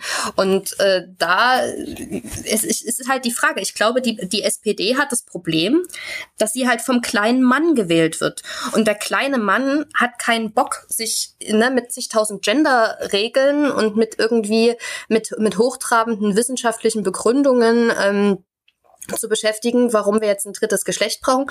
Im Zweifel will der kleine Mann ähm, ja, der ist im Zweifel halt auch, äh, auch misstrauisch bei neuen Entwicklungen. Und da kann die SPD nur ganz schwer reagieren, ohne ihre Grundüberzeugungen zu verraten. Und das ist, das ist ein großes Problem, dass die AfD den Leuten halt wirklich nach dem Mund redet und ihre übelsten Urinstinkte, sag ich mal, befeuert und äh, dort nicht mäßigend auf die Leute einwirkt. Ja, also das erlebe ich, es, wir erleben, glaube glaub ich, gerade, dass der Wähler zum Kunden gemacht wird und dass die AfD bereit ist, alles zu sagen ähm, und zu, zu unterstützen, was der Bürger will, sei es auch noch so falsch, sei es noch so, so verwerflich. Ähm, es findet überhaupt keine Einwirkung auf den Wähler mehr statt, dass man ihm sagt, also Entschuldigung, aber bei aller Liebe, nur weil du jetzt gerade äh, Bedenken bei der Einwanderungspolitik hast, äh, ist das noch lange kein Grund, hier irgendwie rassistisch zu argumentieren. So und das macht die AfD äh, überhaupt nicht und die anderen Parteien äh, müssen es aber machen und machen es auch zurecht und verlieren dadurch die Sympathie des Wählers. Hm, man könnte ja sagen, dass die AfD den Artikel im Grundgesetz zum Thema Parteien sind an der am Prozess der politischen Willensbildung beteiligt oder beteiligen sich daran, äh, ein bisschen falsch versteht. Das heißt nämlich auch, dass man politische Bildung als Partei betreibt, dass man Aufklärung betreibt und nicht, dass man dem Wähler sozusagen nach dem Mund redet und alles aufnimmt und das auf seine Fahne schreibt und nach vorne geht, sondern dass man mit dem Wähler auch aufklärerisch in Kommunikation tritt und dass man ihm sagt, ja, die Realität sieht aber so aus und das sind die Fakten und wir schlagen dir vor, so und so ist unser politisches Handeln. Und was die AfD aber betreibt, ist, sie nimmt, sie nimmt den Rohstoff des, des Wählerwillens, der auf der Straße laut ausge, oder naja, Wählerwillen in dem Sinne nicht, aber also von den Leuten halt, diesen Rohstoff an Inhalt und macht damit gar nichts, sondern schreibt es einfach ins Programm anstatt politische Bildung zu betreiben. Und also, ja, ja genau. halt. Und dann, ja, und das, dazu kommt auch, und das ist also, das erklärt auch sehr schön, warum zum Beispiel, ähm, ich weiß nicht, hast, hast sicherlich mal ähm, dir das, das Wirtschafts- und Sozialprogramm der AfD angeguckt. Da widerspricht sich jeder Punkt mit jedem. Dort passt nichts zusammen. Dort hat man einfach mal wahllos allen alles versprochen. Man hat sich über die Finanzierbarkeit des Ganzen null Gedanken gemacht und man, man bedient da komplett unterschiedliche Flügel. Also die, die AfD hat ja noch diesen alten äh, liberalen Flügel von der Professorenpartei, auch den Wählerstamm teilweise noch von Leuten, die sagen, ähm, ja, also hier kommt vielleicht dann mal äh, steuerliche Entlastung oder ja, vielleicht auch ein, ein Rückbau des Sozialstaats. Dann hat man an einigen Stellen diesen Leuten Recht gegeben und an anderen Stellen äh, setzt man den Mindestlohn und das Grundeinkommen und äh, verliert kein Wort darüber, wie das eigentlich zu finanzieren sei. Also da merkt man schon, wirklich, die AfD macht für die Wählerstimmen alles. Und es geht ihr wirklich nur um die reine Zahl der Wähler. Und es geht ihr gar nicht darum, was das für Leute sind. Und, äh, und äh, ob man das überhaupt durchsetzen kann, was die möchten. Und auch darüber, ob das überhaupt erstrebenswert wäre, das durchzusetzen. Da macht die sich überhaupt keinen Kopf. Das muss ja die AfD auch nicht. Leider ja, Gottes genau. Und das, ist das ja, genau. Sie, ja, sie kommt ja nie. Ja. funktioniert ja so, dass das also auch momentan keiner hinterfragt das. Keiner hinterfragt, naja, geht das überhaupt? Und keiner äh, fordert da von der AfD, von der Parteiführung irgendwie Verantwortlichkeit ein. Äh, äh also die AfD ist Thema beim, wenn es um Flüchtlinge geht. Dann kommt irgendwie überall das Thema AfD. Es gibt ein Sommerinterview mit Gauland, wo er mal zu allem anderen gefragt wird. Außer zu Flüchtlingen und zur Einwanderung. Da wird er gefragt zum Thema Rentenpolitik, da wird er gefragt zum Thema Wirtschaft, also wirklich alles und da kann er nichts zu sagen. Das Problem ist ja, nur. Ich habe das Interview gesehen, es war ja. wirklich eine einzige Freude. Es war so, ja. ich hatte so ein inneres Blumenpflücken, das kannst du dir nicht vorstellen. Ich habe das, das, wirklich ganz, leider, ganz hart gefeiert. Ja, ja, es, es ist toll, aber das Problem ist halt, bei den nächsten Sommerinterviews haben sie die Parteivorsitzenden zu allem Möglichen gefragt im Bereich Flüchtlinge und Einwanderung und nicht mehr zu diesen Themen. Das heißt, die AfD war, war bei den anderen Parteivorsitzenden immer Thema. In unterschwellig sozusagen. Hm. Anstatt, anstatt die AfD genauso zu behandeln wie alle anderen. Also das heißt, auch die anderen Parteivorsitzenden zu genau diesen Themen zu befragen und dann mal in Kontrast zu stellen das hat die AfD hier in diesem Thema anzubieten und das haben die anderen Parteien anzubieten. Und das ist aber ein durchdachtes Konzept. Aber das wird leider auch nicht gemacht. Aber ein Lernprozess ist erkennbar bei den Medien. Immerhin haben sie sie nicht zu Flüchtlingen befragt und Einwanderung. So, jetzt sind wir schon bei zwei Stunden. Und ich würde sagen, wir machen für heute Feierabend. Aber wir könnten uns, wie gesagt, hier bestimmt noch zwei Stunden zum Thema Inhalt der AfD beziehungsweise fehlender Inhalt der AfD äh, befassen und wie gesagt, Thema Höcke und Flügel. Ich schreibe es mir mal aufs, aufs Tableau und nächstes Jahr werden wir uns mal intensiv zu beschäftigen mit, wenn der Bundesparteitag in Ostdeutschland ist. Falls du Interesse hast und Zeit. Sehr, sehr gerne, sehr, sehr, sehr, sehr gerne. Ich freue mich, dass du da warst. Ich danke dir für die Einladung. War, hat mir sehr, sehr, gut gefallen, war sehr schön. mir hat es auch gefallen. Ich hoffe, den Hörern gefällt es auch.